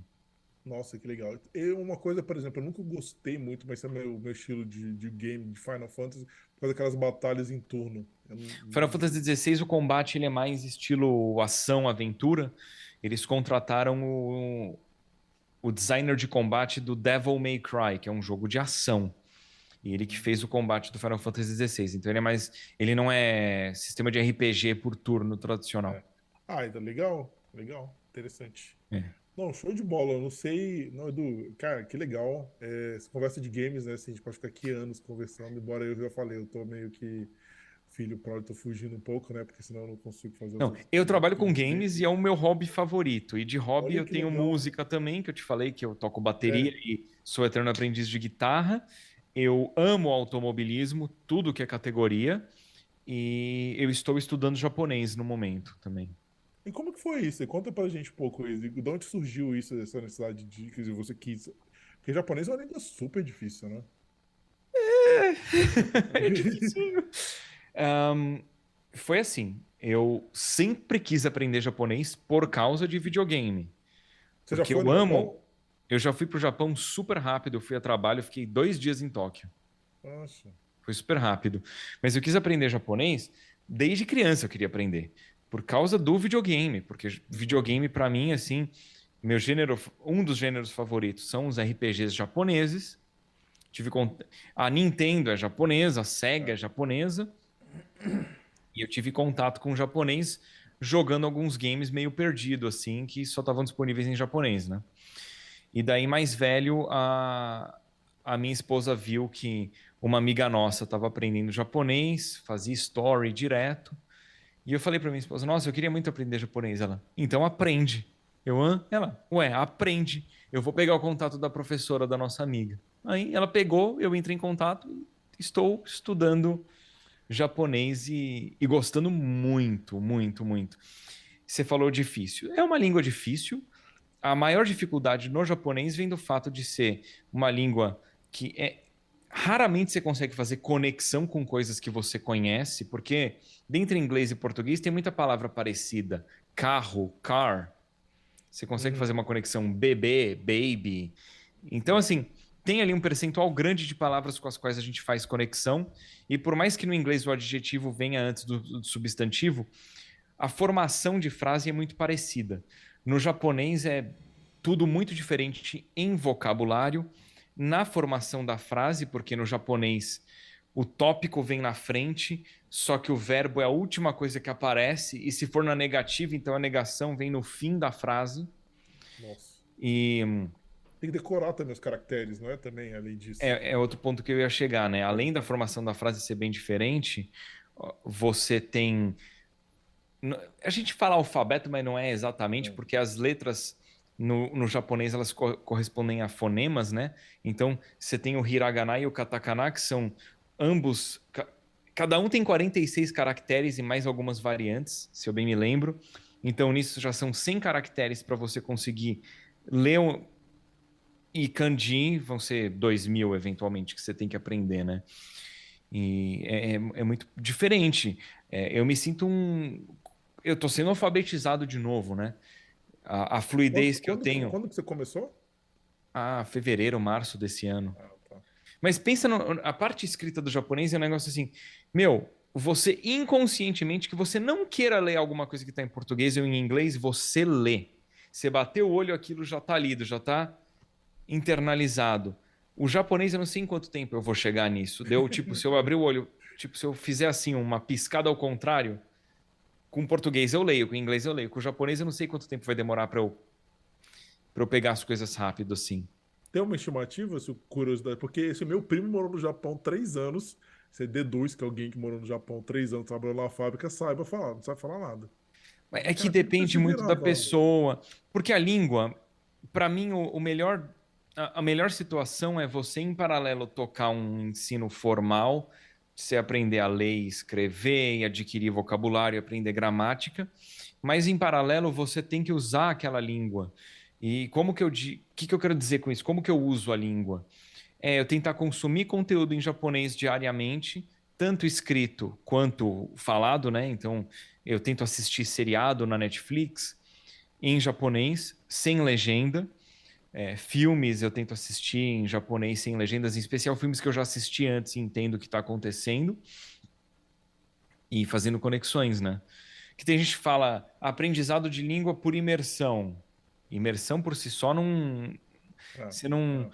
É. Eu acho que não é um, um caminho, porque a, a imersão sem, sem você ter, o, ter alguma compreensão junto, você não aprende nada, né? Você tem que ter alguma compreensão. A criança que está aprendendo a falar, ela está em imersão o tempo inteiro. Mas vem a compreensão, porque, meu, você vai pegar, sei lá, você vai mostrar para a criança controle remoto, controle, né? Uhum. Se tiver numa imersão que você só está vendo, e não, mas é, é difícil. Então, ó, tem um termo que chama um comprehensible input, que é o, é o input, é o recebimento compreensível, né? É, que o que uma criança recebe, não necessariamente que você recebe como adulto. Como adulto você tem que buscar isso. Então, é, todo dia eu estudo, eu sinto que eu estou fazendo progresso, mas ao mesmo tempo eu sinto que eu não sei nada, porque é uma língua totalmente diferente. É, mas isso que você falou é interessante, acho que é um balanço. Eu até falo, pegando isso, o gancho aqui pra gente, né? O inglês, eu quando eu vim em 2006, eu fiz um intercâmbio aqui, eu tinha aula de 9 da manhã às 3 da tarde, 4 da tarde. Isso é a pior coisa que eu podia fazer. Eu não recomendo isso pra ninguém. Porque é justamente o que você falou. Eu tinha que ter a parte, depois eu tinha que ter pra rua usar ele. É. Aí você só ficava tendo aula. E eu, eu falo pro pessoal, não, eu vou fazer um monte de aula. Aula não quer dizer que você vai aprender. Quanto mais aula, melhor você vai ficar. Você tem que é. justamente usar. Tem que tentar usar, usar mentalmente. Eu, no fim do dia, eu tento lembrar tudo que eu fiz no dia em japonês e meio que narrar. no meu japonês, que é super básico. Então eu não consigo falar muita coisa, mas eu consigo lem tentar lembrar o que eu comi e estava gostoso. Então é isso para mim já é um, sabe, carro na rua, eu tô vendo carro, como é que fala a cor desse carro em inglês, esse carro em, em japonês? Esse carro é grande ou é pequeno? Tá da direita ou tá na esquerda? E eu vou tentando fixar o vocabulário dessa forma. Legal, o que você falou, acho que é legal, porque, por exemplo, eu sou um grande fã do Cavaleiro do Zodíaco, né? E um dos problemas que tem a tradução, justamente que é difícil traduzir. Agora, acho que ter a compreensão do japonês e conseguir assistir ele em japonês, porque é muito mais expressivo, né? Por exemplo, quando a saga de Hades chegou, não sei se você curte, pô, aquela, aquela expressão em japonês é muito mais forte, né, do que a tradução. Nada contra o pessoal da é. dublagem, pelo contrário, eu adoro Sim. a dublagem. Mas em japonês é outra, é outra coisa. E eu vou falar isso como um iniciante, e é o, é o que a minha professora me ensina, e o que eu vejo também outras pessoas falando. Com o japonês, o que acontece é que a gente tem as camadas de formalidade. Isso se perde na tradução normalmente. A gente não tem tantas camadas de formalidade. O japonês ele conta objetos de formas diferentes. Então você vai perder na tradução um, a, a, as contagens, porque a gente conta o objeto de forma muito mais simplificada do que o japonês conta. Você vai perder na tradução também a formação de frase, que eu mencionei, é feita numa ordem totalmente diferente. Então você acaba perdendo informação na tradução. Não é culpa do tradutor, não é culpa é. do dublador, é, é da natureza da linguagem. É interessante, né? Realmente. Mas é bem legal. Eu estou gostando muito. E para mim é algo que me dá um relaxamento mental bem bacana e que na, na, minha profissão, profissão eu acho que eventualmente vai ter bastante utilidade, porque é. tem muito conteúdo que fica perdido no Japão e eu espero ser a pessoa que consegue tirar do Japão conteúdos que ficaram isolados lá e propagar isso, né, pro, pro meu público, mas eu acho também que é capaz de em algum momento me aparecerem oportunidades de cobertura pelo fato de eu falar japonês, porque é algo que seria um evento fechado em japonês e eu vou conseguir participar. Eu não sei quanto tempo vai demorar, mas eu estou estudando para que isso aconteça o quanto antes. É, e provavelmente acredito, eu não sei, né, mas acredito que no seu ramo, eu não, eu desconheço outro brasileiro gamer que, que tem o tamanho que você tem que faz japonês. Não sei se você conhece alguém no Brasil que está fazendo isso. Eu não conheço. Talvez tenha, eu não sei quem. É, olha aí, vai ser pioneiro mais uma vez. É nesse... Tomara.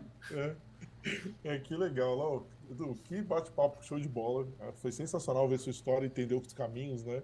Como que foi levado, né? Que nem a gente fala, cada pessoa que vem aqui no Carreiras, né? Conta uma história diferente, isso que é interessante, né? Um, acaba, a gente acaba, aprende com uhum. os outros. Vou passar a bola pro Maurício. E Maurício, tem pergunta? Como que tá? Não, bom, a gente está sem perguntas aqui por enquanto, então pessoal que quiser deixar uma pergunta aí para o Edu, deixa aí no chat, a gente vai responder aqui antes de começar a, os nossos quadros do, do Carreiras aqui. Só que Eu vou até contextualizar só para o pessoal que estiver acompanhando, tanto ao vivo quanto depois, que eu optei por não divulgar essa live para não virar uma bagunça e a gente se perder, perder o foco que é carreiras no Canadá. Então eu vou fazer a minha divulgação depois que tiver rolado para as pessoas que tiverem interesse em carreiras no Canadá assistir, mas não ter um tumulto ao vivo que, que fosse tirar a ênfase da, da live, né? É, porque exatamente. Isso eu achei até te agradecer por isso, Edu, porque realmente, né? A gente criou esse canal porque eu errei muito, o Maurício errou muito. E a gente não quer que as outras pessoas errem. Eles querem que veja os caminhos, que não existe uma só verdade, existem vários caminhos, cada pessoa tem um caminho diferente, e é isso que a gente quer mostrar.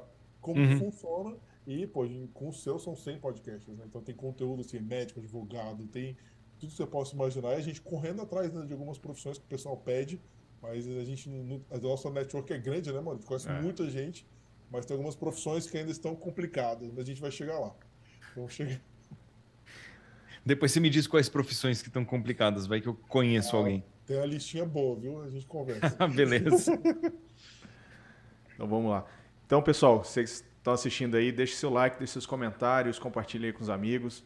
Não, não deixe de se inscrever aí na nossa, na, nas nossas redes sociais, arroba, arroba Carreiras no Canadá, aqui no YouTube, Instagram, Facebook, TikTok, LinkedIn, é, nos maiores plays de podcast disponíveis no mercado. E lembrar para vocês aí que vocês estão assistindo, dia 25, 27 e 29 de setembro, às 8 horas da noite, vai ter a Rota da Imigração Familiar. Então, se você quer sair do Brasil, procurar um, um lugar no exterior, siga a gente, deixa aqui os seus comentários, rota, que a gente vai mandar o comentário para vocês. Tem, tem a descrição do link aqui embaixo na, na, na descrição do vídeo. E, e aí a gente vai passar para vocês todo esse conteúdo no dia 25, 27 e 29 de setembro, às 8 horas da noite. Tá? É, lembrando, pessoal, que dá muito trabalho para a gente fazer isso. Né? A gente vai trazer várias opções de vários países, então a gente realmente está fazendo, vocês pedindo bastante. E, e claro, né, entregar para vocês, né, que nem o Edu mencionou também, a gente tem um comprometimento muito grande com a nossa audiência e a gente quer entregar o melhor. Então a gente está fazendo um trabalho bem caprichado, vai ser bem legal ter todo mundo lá nesses dias. É isso aí. Então, Edu, vamos entrar no, no nosso quadro aqui, os, os, quadros tradicionais aqui do Carreiras, né? O primeiro, uhum. o primeiro quadro é um quadro sobre lazer, né? Então, uma discussão que surgiu no nosso Instagram, onde algumas pessoas se queixavam que perdeu muito da parte do lazer quando eles se mudaram aqui para o Canadá. Então, a gente resolveu trazer essas perguntas para os nossos convidados, né? Então, conta um pouquinho, é, quando você saiu do Brasil e veio para o Canadá, você sentiu falta de alguma coisa que você fazia no Brasil para o seu lazer e chegou aqui você achou, poxa, não, não tenho mais isso, né?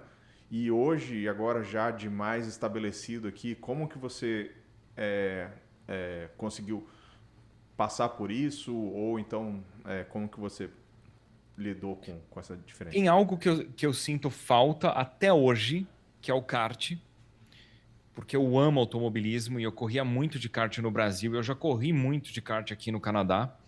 Mas eu acho que no Canadá, apesar da pista local aqui de Hamilton ser bem legal, eu acho que os karts não têm o mesmo nível de qualidade que os karts do Brasil e os pilotos também não estão no mesmo nível dos pilotos brasileiros. Então, é, no Brasil eu corria com um piloto que já disputou corrida profissionalmente, gente que foi de Fórmula Renault, Fórmula 3, já andei com piloto de Fórmula 1.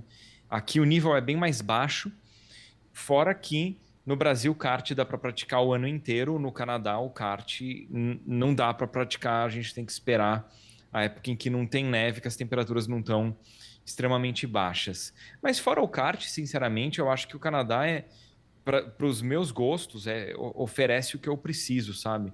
De ir num parque, ou se eu quiser ir num shopping, se eu quiser ir numa loja de, de videogame, ainda mais retro games, eu acho que a gente tá bem servido. Retro games no Brasil, eu, eu, confesso que tem coisa que, que é melhor lá do que aqui, mas aqui não, não deixa a, desejar, não é algo que eu, que eu fico pensando, putz, como no Brasil era muito melhor. É, é diferente.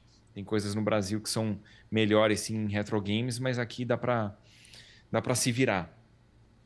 Acho que é mais o kart. De sentir falta mesmo do Brasil, para mim é questão de amigos, família culinária.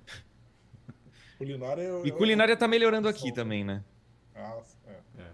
Ele falou em retro games, eu fiquei curioso agora, porque, não sei, para mim é novo, né? Deve ter uns dois anos que tem aqueles dispositivos que é um pendrive que você liga na televisão, tem um joystick e tal. Uhum. E isso começou a bombar, eu até comprei um o game, mas eu achei que a resposta era lenta, eu ah, fiquei com raiva.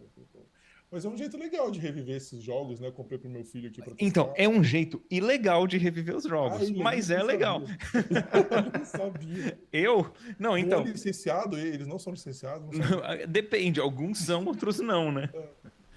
Um, o... Eu não sou advogado, a lei varia de país a país. Cabe a quem tá te vendendo ter a permissão, né?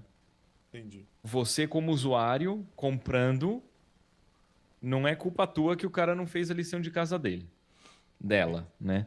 Uh, mas sim, o problema de, de, desses emuladores mais simples é que muitas vezes o delay que você está falando, às vezes é na, na TV, mas às vezes é o emulador mesmo que é lento. Que ele tem o tempo, ele demora para ter o, o tempo de resposta, né? E aí, de emulador, o que eu uso, ele é ele é bem. Putz, eu não sei se vou conseguir pegar aqui. Eu, eu vi pegar... um vídeo seu recente que você fez, eu nem entendi o vídeo. O negócio que você fez, capturou, eu caramba, não nem entendi. Isso aqui é um Mister. E isso aqui dentro, ele tem um chip que é um tipo de chip que chama FPGA, que é um chip reprogramável. Então ele consegue simular. Esse hardware consegue simular que é outro hardware. Eita. Ele, ele consegue meio que fazer o, o arranjo de outros chips. Nossa, que interessante. Então ele é extremamente preciso. E daí esse aqui, quando você compra, ele não vem com nada, né? Você que tem que configurar. Porque dessa forma, emulação é legal. O ilegal é você baixar o jogo. Ah, Então, para ser em termos legais a emulação, você que precisa ripar o seu próprio jogo, que é o que a galera diz. Que é você ou ter um aparelho que você coloca a, a sua fita e você consegue puxar a ROM da sua fita, ou você coloca o seu disco e você consegue pegar os dados do seu disco. E na prática as pessoas não fazem isso, é, né? É, vai lá, baixa e, e é, é isso. É. Interessante isso. Eu, eu vi um vídeo seu recente agora que você estava explicando como colocar em alta definição HDMI. Eu confesso que eu vi algumas vezes e não estava entendendo. Re- Requer um aprendizado ali complexo. Eu, eu pretendo fazer um vídeo a respeito disso ainda, explicando como chegar numa qualidade de imagem, tempo de resposta bacana em TVs e monitores modernos, mas usando os consoles antigos. Eu preciso explicar melhor. Você tem que converter o sinal do console antigo, que é analógico, no sinal digital. Mas qualquer conversor não faz isso. Tem, tem que usar alguns específicos para ter um resultado legal. Bom, continua, irmão. Se a gente entrar no videogame aqui, vai, vai, esse podcast vai dar umas 7 horas. Então, Edu, vamos então para a segunda pergunta, né? Segunda, segunda, segunda pergunta nossa aqui, que é uma pergunta bem simples e direta para você. O que, que é o Canadá para você? Ah, o Canadá é o meu lar. Para mim, hoje em dia, é o meu lar. É, um, é o país onde eu me sinto realmente confortável, à vontade. É, é o meu país. Porque o Brasil é o meu país também, mas o Brasil de hoje não é o Brasil de quando eu morava no Brasil. E quanto mais o tempo passa, mais distante fica o Brasil que foi o meu lar. Que antes eu ia para o Brasil, um ano depois que eu mudei para o Canadá, eu ia para o Brasil, as coisas estavam meio que iguais. Eram os mesmos carros, os mesmos bairros, né? As mesmas coisas. Mas hoje em dia, quando eu vou, o país é outro. Rua que era uma mão, agora é contramão. Apareceu prédio novo. Tem construção do governo que não termina nunca. Em questão de segurança mudou, os carros são outros. Então, o Brasil que eu deixei, ele não existe mais. Porque o Brasil de hoje é outro, né?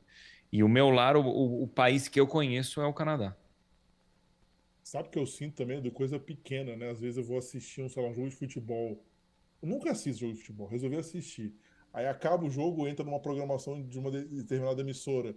Eu não reconheço nada. Eu falei, que isso? Não sei nem que cara. E o meu preço das coisas mudou completamente. Putz, eu tô há quase 12 anos fora. O preço mudou completamente. Eu não sei mais, na- mais nada de preço. Que é caro, que E- é barato, você perde Não, referência, né? e, e é engraçado que tem umas coisas, tem uns memes que bombam no Brasil que eu tenho que descobrir o que, que é, porque nunca rolou aqui. Tem coisa que vai rolar no Brasil super atrasado. Agora eu vejo a galera zoando com coisa de fake netty. É, é o que, que é o Rodrigo Góes, né? O que mais bomba agora no Brasil. Meu, eu vejo coisa de fake netty no YouTube, cara, há muito tempo, anos. Vídeo de bodybuilder, de nutricionista, falando, fazendo vídeo a respeito. Foi bombar no Brasil agora, pra mim foi um negócio muito aleatório, assim. Eu, caraca, tá Mas muito acho que- atrasado lá, tá ligado? Mas eu acho que no caso deles, minha- vou dar meus tio cents aqui, né? Na minha praia. Claro. É, é o, é, é o jeito, a é, são assim, várias coisas que ele fez que agradam o gosto brasileiro. É Aquela, aquela, é, como que é, comédia de bordão. Ele criou vários bordões, não é o fake net, é o baseball bat. É várias coisas assim que temos a galera repete, além dele criar um personagem que também não é inovador, porque é aquele sotaque de dublador de Discovery Aham. Channel, né, de coisas. Só que o jeito que ele adaptou, criou esses bordões, usou pessoas famosas, assim, é um combo. Mas eu concordo- não, mas não o que falando de tá forma depreciativa, não. Não, sim, tô- sim.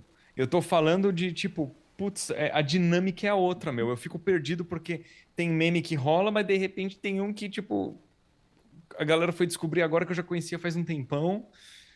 É, mas é uma dinâmica que eu gosto. Quando eu encontro com um amigo meu do Brasil, eu falo, pô, e aí, me atualiza.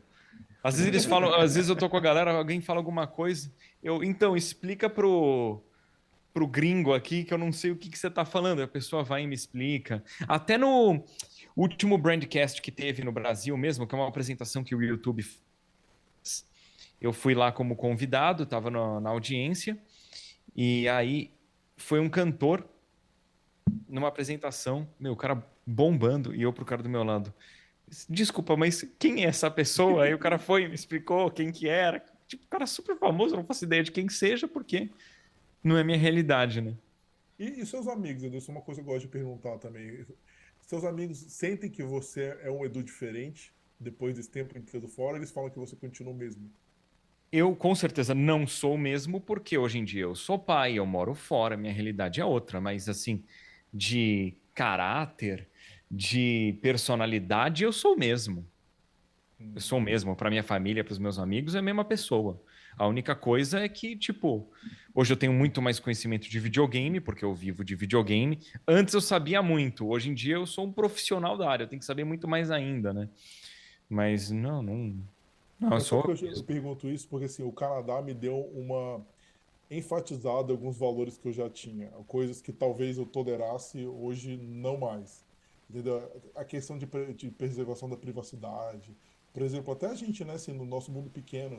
Nossa, mas isso eu, eu, eu tenho certeza do que você está falando, que, por exemplo, quando eu vou no Brasil e a, é o CPF na nota, eu penso, mano, é. como, como que o CPF é um dado para se dar publicamente assim, é... né? Tipo Coisas do tipo. É, burocracia também, eu, eu vejo o quanto. Meu, você vai tirar o passaporte canadense, é super simples. No Brasil, até né, ó, certidão de reservista ou de que você serviu. Cara, por que, que você tem que justificar se você votou ou não? Umas paradas assim para tirar passaporte, eu acho, eu acho sem noção, vendo o quão simples é tirar o passaporte brasileiro, o canadense. É, e coisas assim, por exemplo, pessoas que, sei lá, através de amigo, amigo meu, passou meu contato, ele veio falar comigo, né? Uma proporção muito menor que a sua. E ele nem me conhece e já pergunta, pô, como que você fez para ir pro Canadá? Eu, sei lá, 10 anos atrás, responderia. Hoje eu acho essa pergunta extremamente ofensiva. Embora minha história tá aqui no, no, no YouTube, tá tudo quanto é lugar aqui, tá aqui. Mas eu acho que ele não tem essa intimidade agora. Então, essas coisas, eu acho que eu falo que eu, eu virei muito canadense.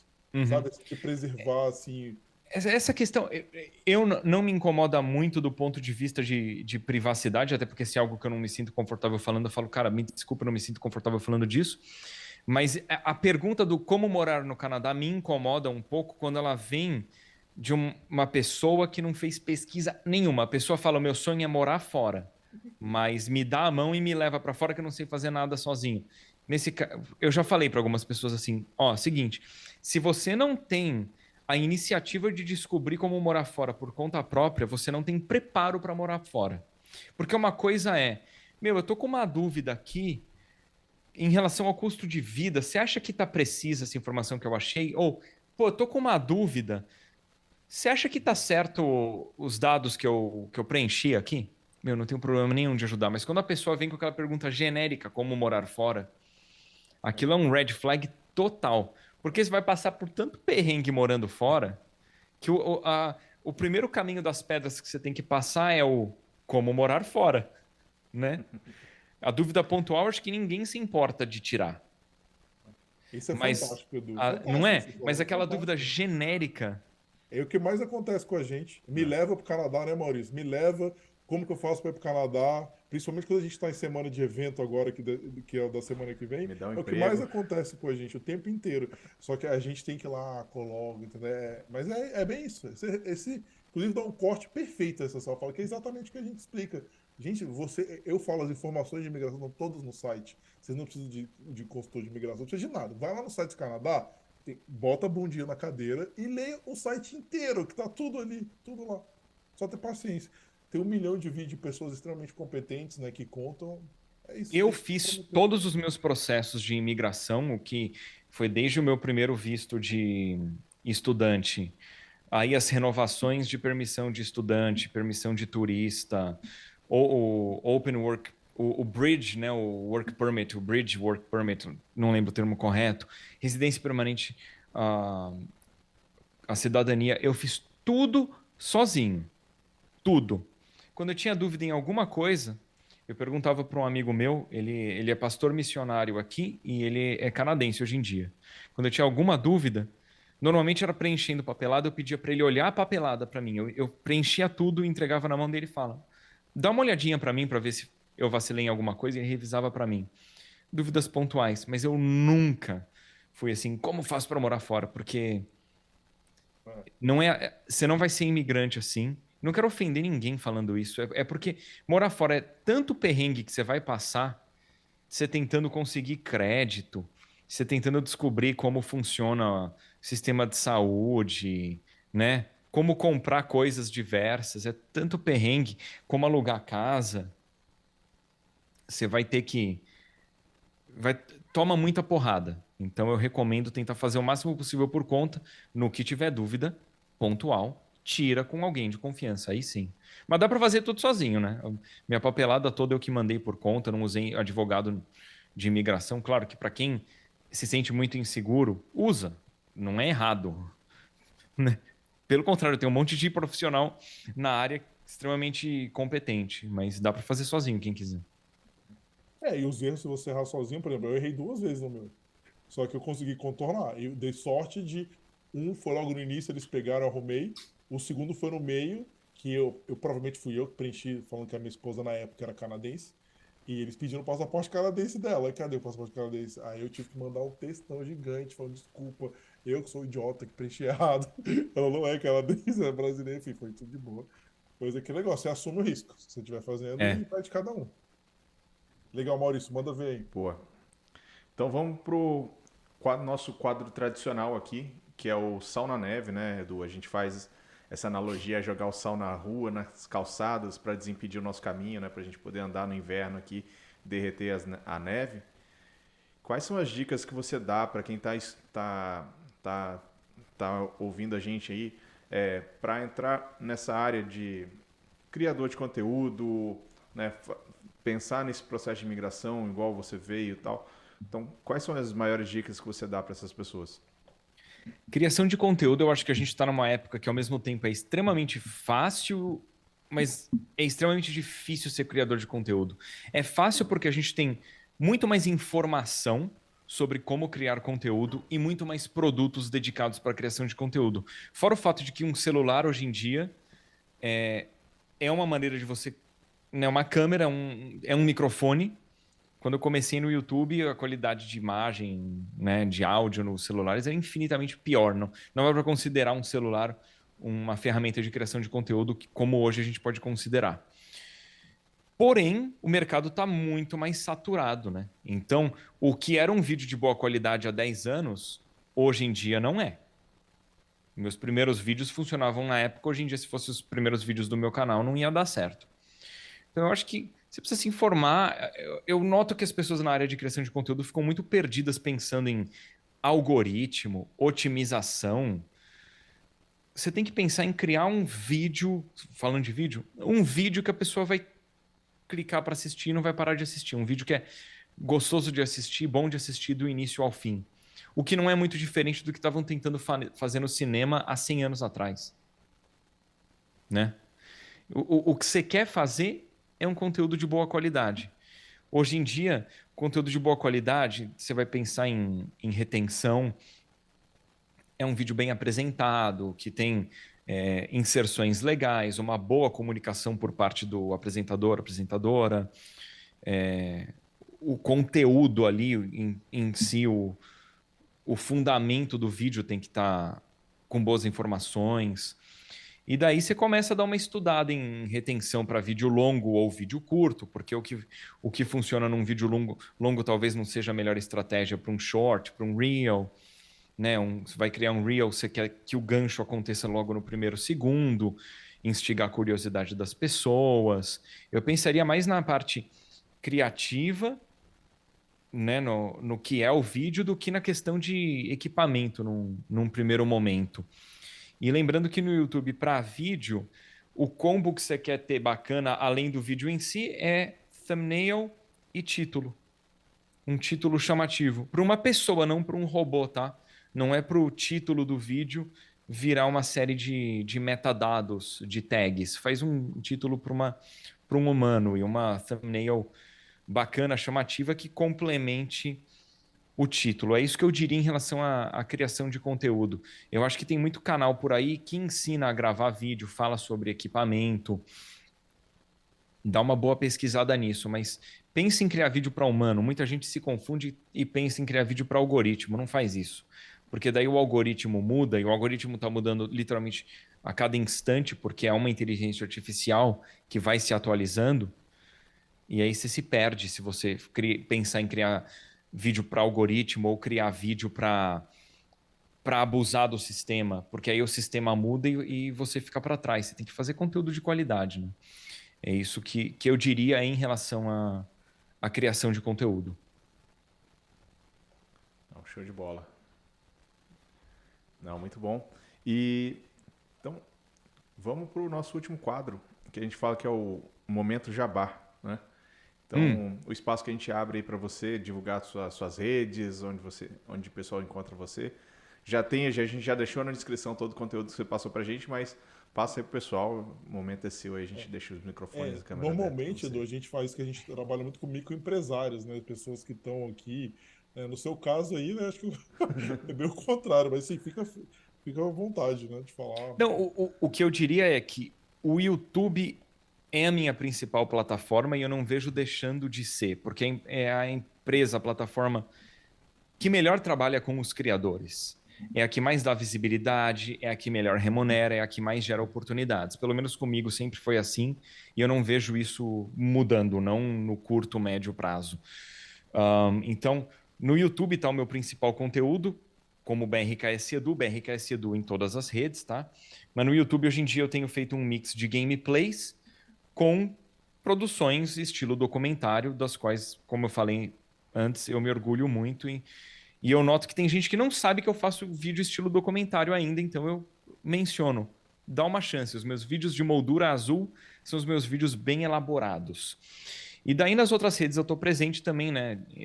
Eu acabo usando mais Instagram, que é BRKS Edu, que eu coloco bastante Reels, mas Facebook, TikTok, Twitter, é, é tudo BRKS Edu. Isso que eu te e... perguntar, que eu fiquei curioso. Por que BRKS Edu? Acho que eu... BRKS é o clã de Call of Duty com o qual eu jogava quando eu morava no Brasil e criei o canal. BRKS, Brazucas. Edu sou eu. Não é o nome ideal para uma marca, mas ficou e deu certo. E daí eu tenho o Bilômetro, que é o meu comparador de preços. Ele é grátis, qualquer um pode baixar. Ele compara preço monitora preço, aplica cupom de desconto, bilômetro.brksedu.com.br. E... Funciona aqui no Canadá também? Funciona mais ou menos. Ele até vai funcionar, mas ele vai ser em sites específicos, tipo AliExpress. Ah, entendi. Tá. É, onde dá para usar o aplicador de cupom de desconto. Que monitorar mesmo, ele não vai monitorar. Para quem mora no Canadá, usa o Honey. Ah, sim, já ouvi falar. Né? Usa o Honey. Ele vai funcionar. O meu não vai funcionar. Legal. Não, show de bola. É. Legal. E assim, é isso numa visão geral. Não, show de bola. Não queria que nem eu falei. É, te agradecer, agradecer ao pessoal que assistiu, a galera que vai assistir depois, né? Porque segunda-feira normalmente a gente não faz. Nosso podcast uhum. normalmente são quartas-feiras, né? Gente, eu acho que esse, esse episódio deve gerar uns cortes legais, que é uma dica para quem é criador de conteúdo, né? Corte um, é um tipo de conteúdo que costume muito bem. Eu espero que esse aqui gere uns cortes legais. Não, com certeza. E, a parte daquela, das dicas também da migração, Edu, de pô, estudar o Canadá, a gente sempre fala isso. Então, se ver uma pessoa como você que já tem o peso, já está aqui há mais tempo isso que a gente, né? Que você está mais tempo que eu aqui. Ouvir disso, as pessoas têm que entender, porque a gente recebe diariamente isso. Ah, me leva para o Canadá. Ah, como é que faz para morar para o Canadá? E, tipo assim, no nosso caso, a gente tem que ter uma paciênciazinha, né? A gente vai lá, tenta explicar um pouquinho melhor, porque é o que a gente fala, né? Mas é isso, tem que se esforçar. Mas é, né? Eu não fico ofendido, não é uma pergunta ofensiva a pessoa falar como eu faço para morar no Canadá, mas é uma pergunta que não é pertinente, porque ela demonstra que se você precisa de alguém para fazer o processo por você, você não está pronto para morar fora. É só isso, sabe? Eu acho que a pessoa entendendo a mentalidade de que ela precisa correr atrás por conta própria, daí quando surgirem as dúvidas pontuais, essa pessoa vai saber, não, isso aqui não tem problema perguntar, né? É. E outro, tem tanto, hoje tem tanto acesso, na sua época, na minha época, não tinha nada. não tinha quase nada. Isso que era mato grande, mato Uhum. alto, né, que a gente fala. Então era muito difícil, não tinha quantidade de canal, de quantidade de informação. E repito, pessoal, ah, não sei o que, não sei confiar. Vai no site do governo, tá tudo lá. Só ter paciência. É, uso o site oficial e faz tudo certinho, meu. Não... É. Porque, assim, eu não conheço ninguém que tá ilegal ou veio ilegal. Mas você escuta a história. A gente sabe que tem gente. Cara, depois você se complica, porque se você é pego, você vai ter um problemão. Se você não for pego, você não vai poder sair do Canadá, porque aí você não volta também. E daí, para você se legalizar, é uma dor de cabeça enorme. Faz tudo certinho. Que daí você pode. Pô, quando eu vim, eu vim, fiquei como estudante. Putz, eu fui para o Brasil. Eu vim em janeiro de 2012. Em dezembro, eu fui para o Brasil para fazer a cerimônia religiosa do meu casamento. Depois, ah, em 2012 também eu fui para E3 nos Estados Unidos. Pô, eu pude fazer um monte de coisa aproveitando que eu estava no Canadá, em outros países, que você deixa de fazer. Fora que, se você tá ilegal, as pessoas vão abusar da sua situação. Com certeza. Tudo. Se você não tem documentação, você vai alugar uma casa, o cara sabe que você tem documentação, ele vai te cobrar mais caro. Eu conheço pessoas aqui que ele, que ele cobrava o preço de aluguel, aí nas utilities tinha uma variação, aí todo, a cada três, quatro meses as utilities vinham mais.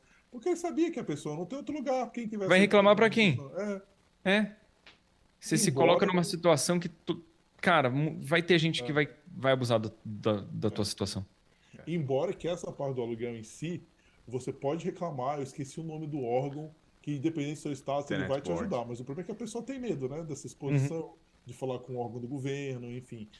Pois é, não, eu nessa situação ia pensar assim: se eu tô ilegal e eu reclamo com o órgão, e aí, se o cara de quem eu tô alugando recebe uma notificação, o cara sabe quem fez a reclamação. É, é tipo isso. Aí o que acontece? Ele pode, no mínimo, se ele for o cara extremamente mal intencionado, ir na imigração te denunciar. É, É, faz direitinho, é o melhor caminho. Cara. Tem muita. O Canadá tem mais de 70 programas de imigração. Então, tem várias possibilidades. E aí pergunta, ah, tem mais de 40 anos, tem possibilidade? A gente fala isso, a gente já trouxe pessoas que vieram, acho que é, com, com a vinda do, do, do Leandro, do último podcast, acho que a gente fechou todas as possibilidades brasileiras, né, Maurício? Eu acho de tu- todas as formas que tem como vir para o Canadá, a gente conseguiu cobrir. E, e isso, talvez, acho que só o programa rural. A gente já conversou com pessoas que migraram pelo Atlântico também, que é bem legal o programa do Atlântico, de Halifax. Tem muitas coisas que talvez só o programa rural, né? Que é bem específico também, que é o, é o programa que é piloto ainda. Acho que a gente não conseguiu conversar. E se a gente se tiver alguém que estiver assistindo e for, e principalmente se alguém de Nunavut ou de qualquer um dos Northern Ter- Territories quiser conversar com a gente, eu tô doido para conversar com um brasileiro dessas, dessas, dessas áreas. A gente quer cobrir o Canadá inteiro, que é o que a gente consegue do- nesses, nesses podcasts online. Né? A gente não fica só restrito em Ontário, a gente tem o nosso estúdio, que é super legal. Mas é muito bom, a gente conversa com o pessoal de Vancouver, de Alberta, né? de Halifax. E estamos continuando expandindo aí E- sempre que tiver.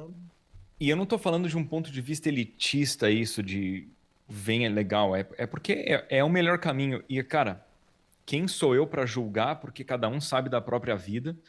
E a gente sabe que tem muita gente que tem história de superação que foi legal para países diversos, já ouvi, principalmente nos Estados Unidos. Só que assim, você deixa de passar perrengue no Brasil, vai passar perrengue em outro país. Ser imigrante é perrengue, ilegal então é muito mais ainda. Mas assim, eu não tô falando isso do ponto de vista elitista e não quero ofender ninguém. Eu tô deixando isso bem claro, porque ah, eu, por mais que eu tenha passado por dificuldade mais novo, eu nunca passei por real dificuldade financeira, então eu não consigo me colocar no lugar dessas pessoas. Eu tô falando isso para quem vier sofrer menos, porque vai sofrer porque ser imigrante você sofre até se estabelecer. É, não, show de bola. É só ler um comentário que o Elton tá dizendo que legal ver o Edu aqui. Tenho 3 anos. Não, acho que tá coberto aqui. Tenho 30, 38. 38 anos e sou fã do Edu desde o início do YouTube. Olha que legal. Muito obrigado, muito obrigado. que não tem passo. É, queria só pedir uma grande amiga minha, inclusive eu tenho o maior respeito por ela, que ela conseguiu do God of War matar aquela Valkyria chefe. Que caramba, que negócio difícil. cara. Aí, é a- aí tem respeito, hein? ô? Respeito, respeito. A Dani, ela pediu assim, Rodrigo, pede pro Edu me mandar um beijo. E ela Um realmente- beijo, Dani. Lógico, caramba, fez, realizou um feito assim difícil. E ela disse que no outro God of War tá pior ainda, que ela disse que tem duas, né? no, no, no novo God of War. Eu não fiz as batalhas contra as Valkyrias, elas são opcionais, né? Eu, normalmente, quando eu zero o jogo, eu... é isso aí. O Ragnarok tem as batalhas contra os Berserkers, eu acho que chama, são bem difíceis. Nossa, a Valkyria já é difícil, mas a Valkyria rainha. É, eu tô ligado. Eu fiquei lá meia hora de deixar, deixa. Aí quando eu conheci ela, ela falou: joga videogame, já achei legal. Aí eu falei, igual, ah, matei a Valkyria. Eu falei, cara, você tem todo o meu respeito agora. É. é eu, eu adoro jogo difícil, mas coisa opcional acaba, eu acabo deixando de lado normalmente, por gosto pessoal mesmo. É, não, faz sentido. Não, então beleza. Eu queria agradecer de novo. Imagina, do, eu que agradeço. Bate-papo super legal, né? A gente conversou um pouco sobre videogame, falou muito também da, da imigração para o Canadá e de carreira aqui, que é o, é o foco do podcast. E lembrando, você que está assistindo, quarta-feira agora, lá no nosso estúdio, a gente vai ter uma em Painting que a gente conseguiu finalmente, o pessoal da construção pediram mulheres empreendedoras que trabalham, abriram uma empresa de pintura, vai ser super legal, a gente ia chamar elas há mais tempo, só que uma delas engravidou, eu não pude ir, enfim, agora elas elas vão dar lá com a gente, então vai ser super legal. Então, quem está assistindo, aparece quarta-feira, vai ser show de bola. Show. Isso aí, pessoal. Boa noite. Boa noite, pessoal. Valeu, valeu, valeu boa noite. Obrigado.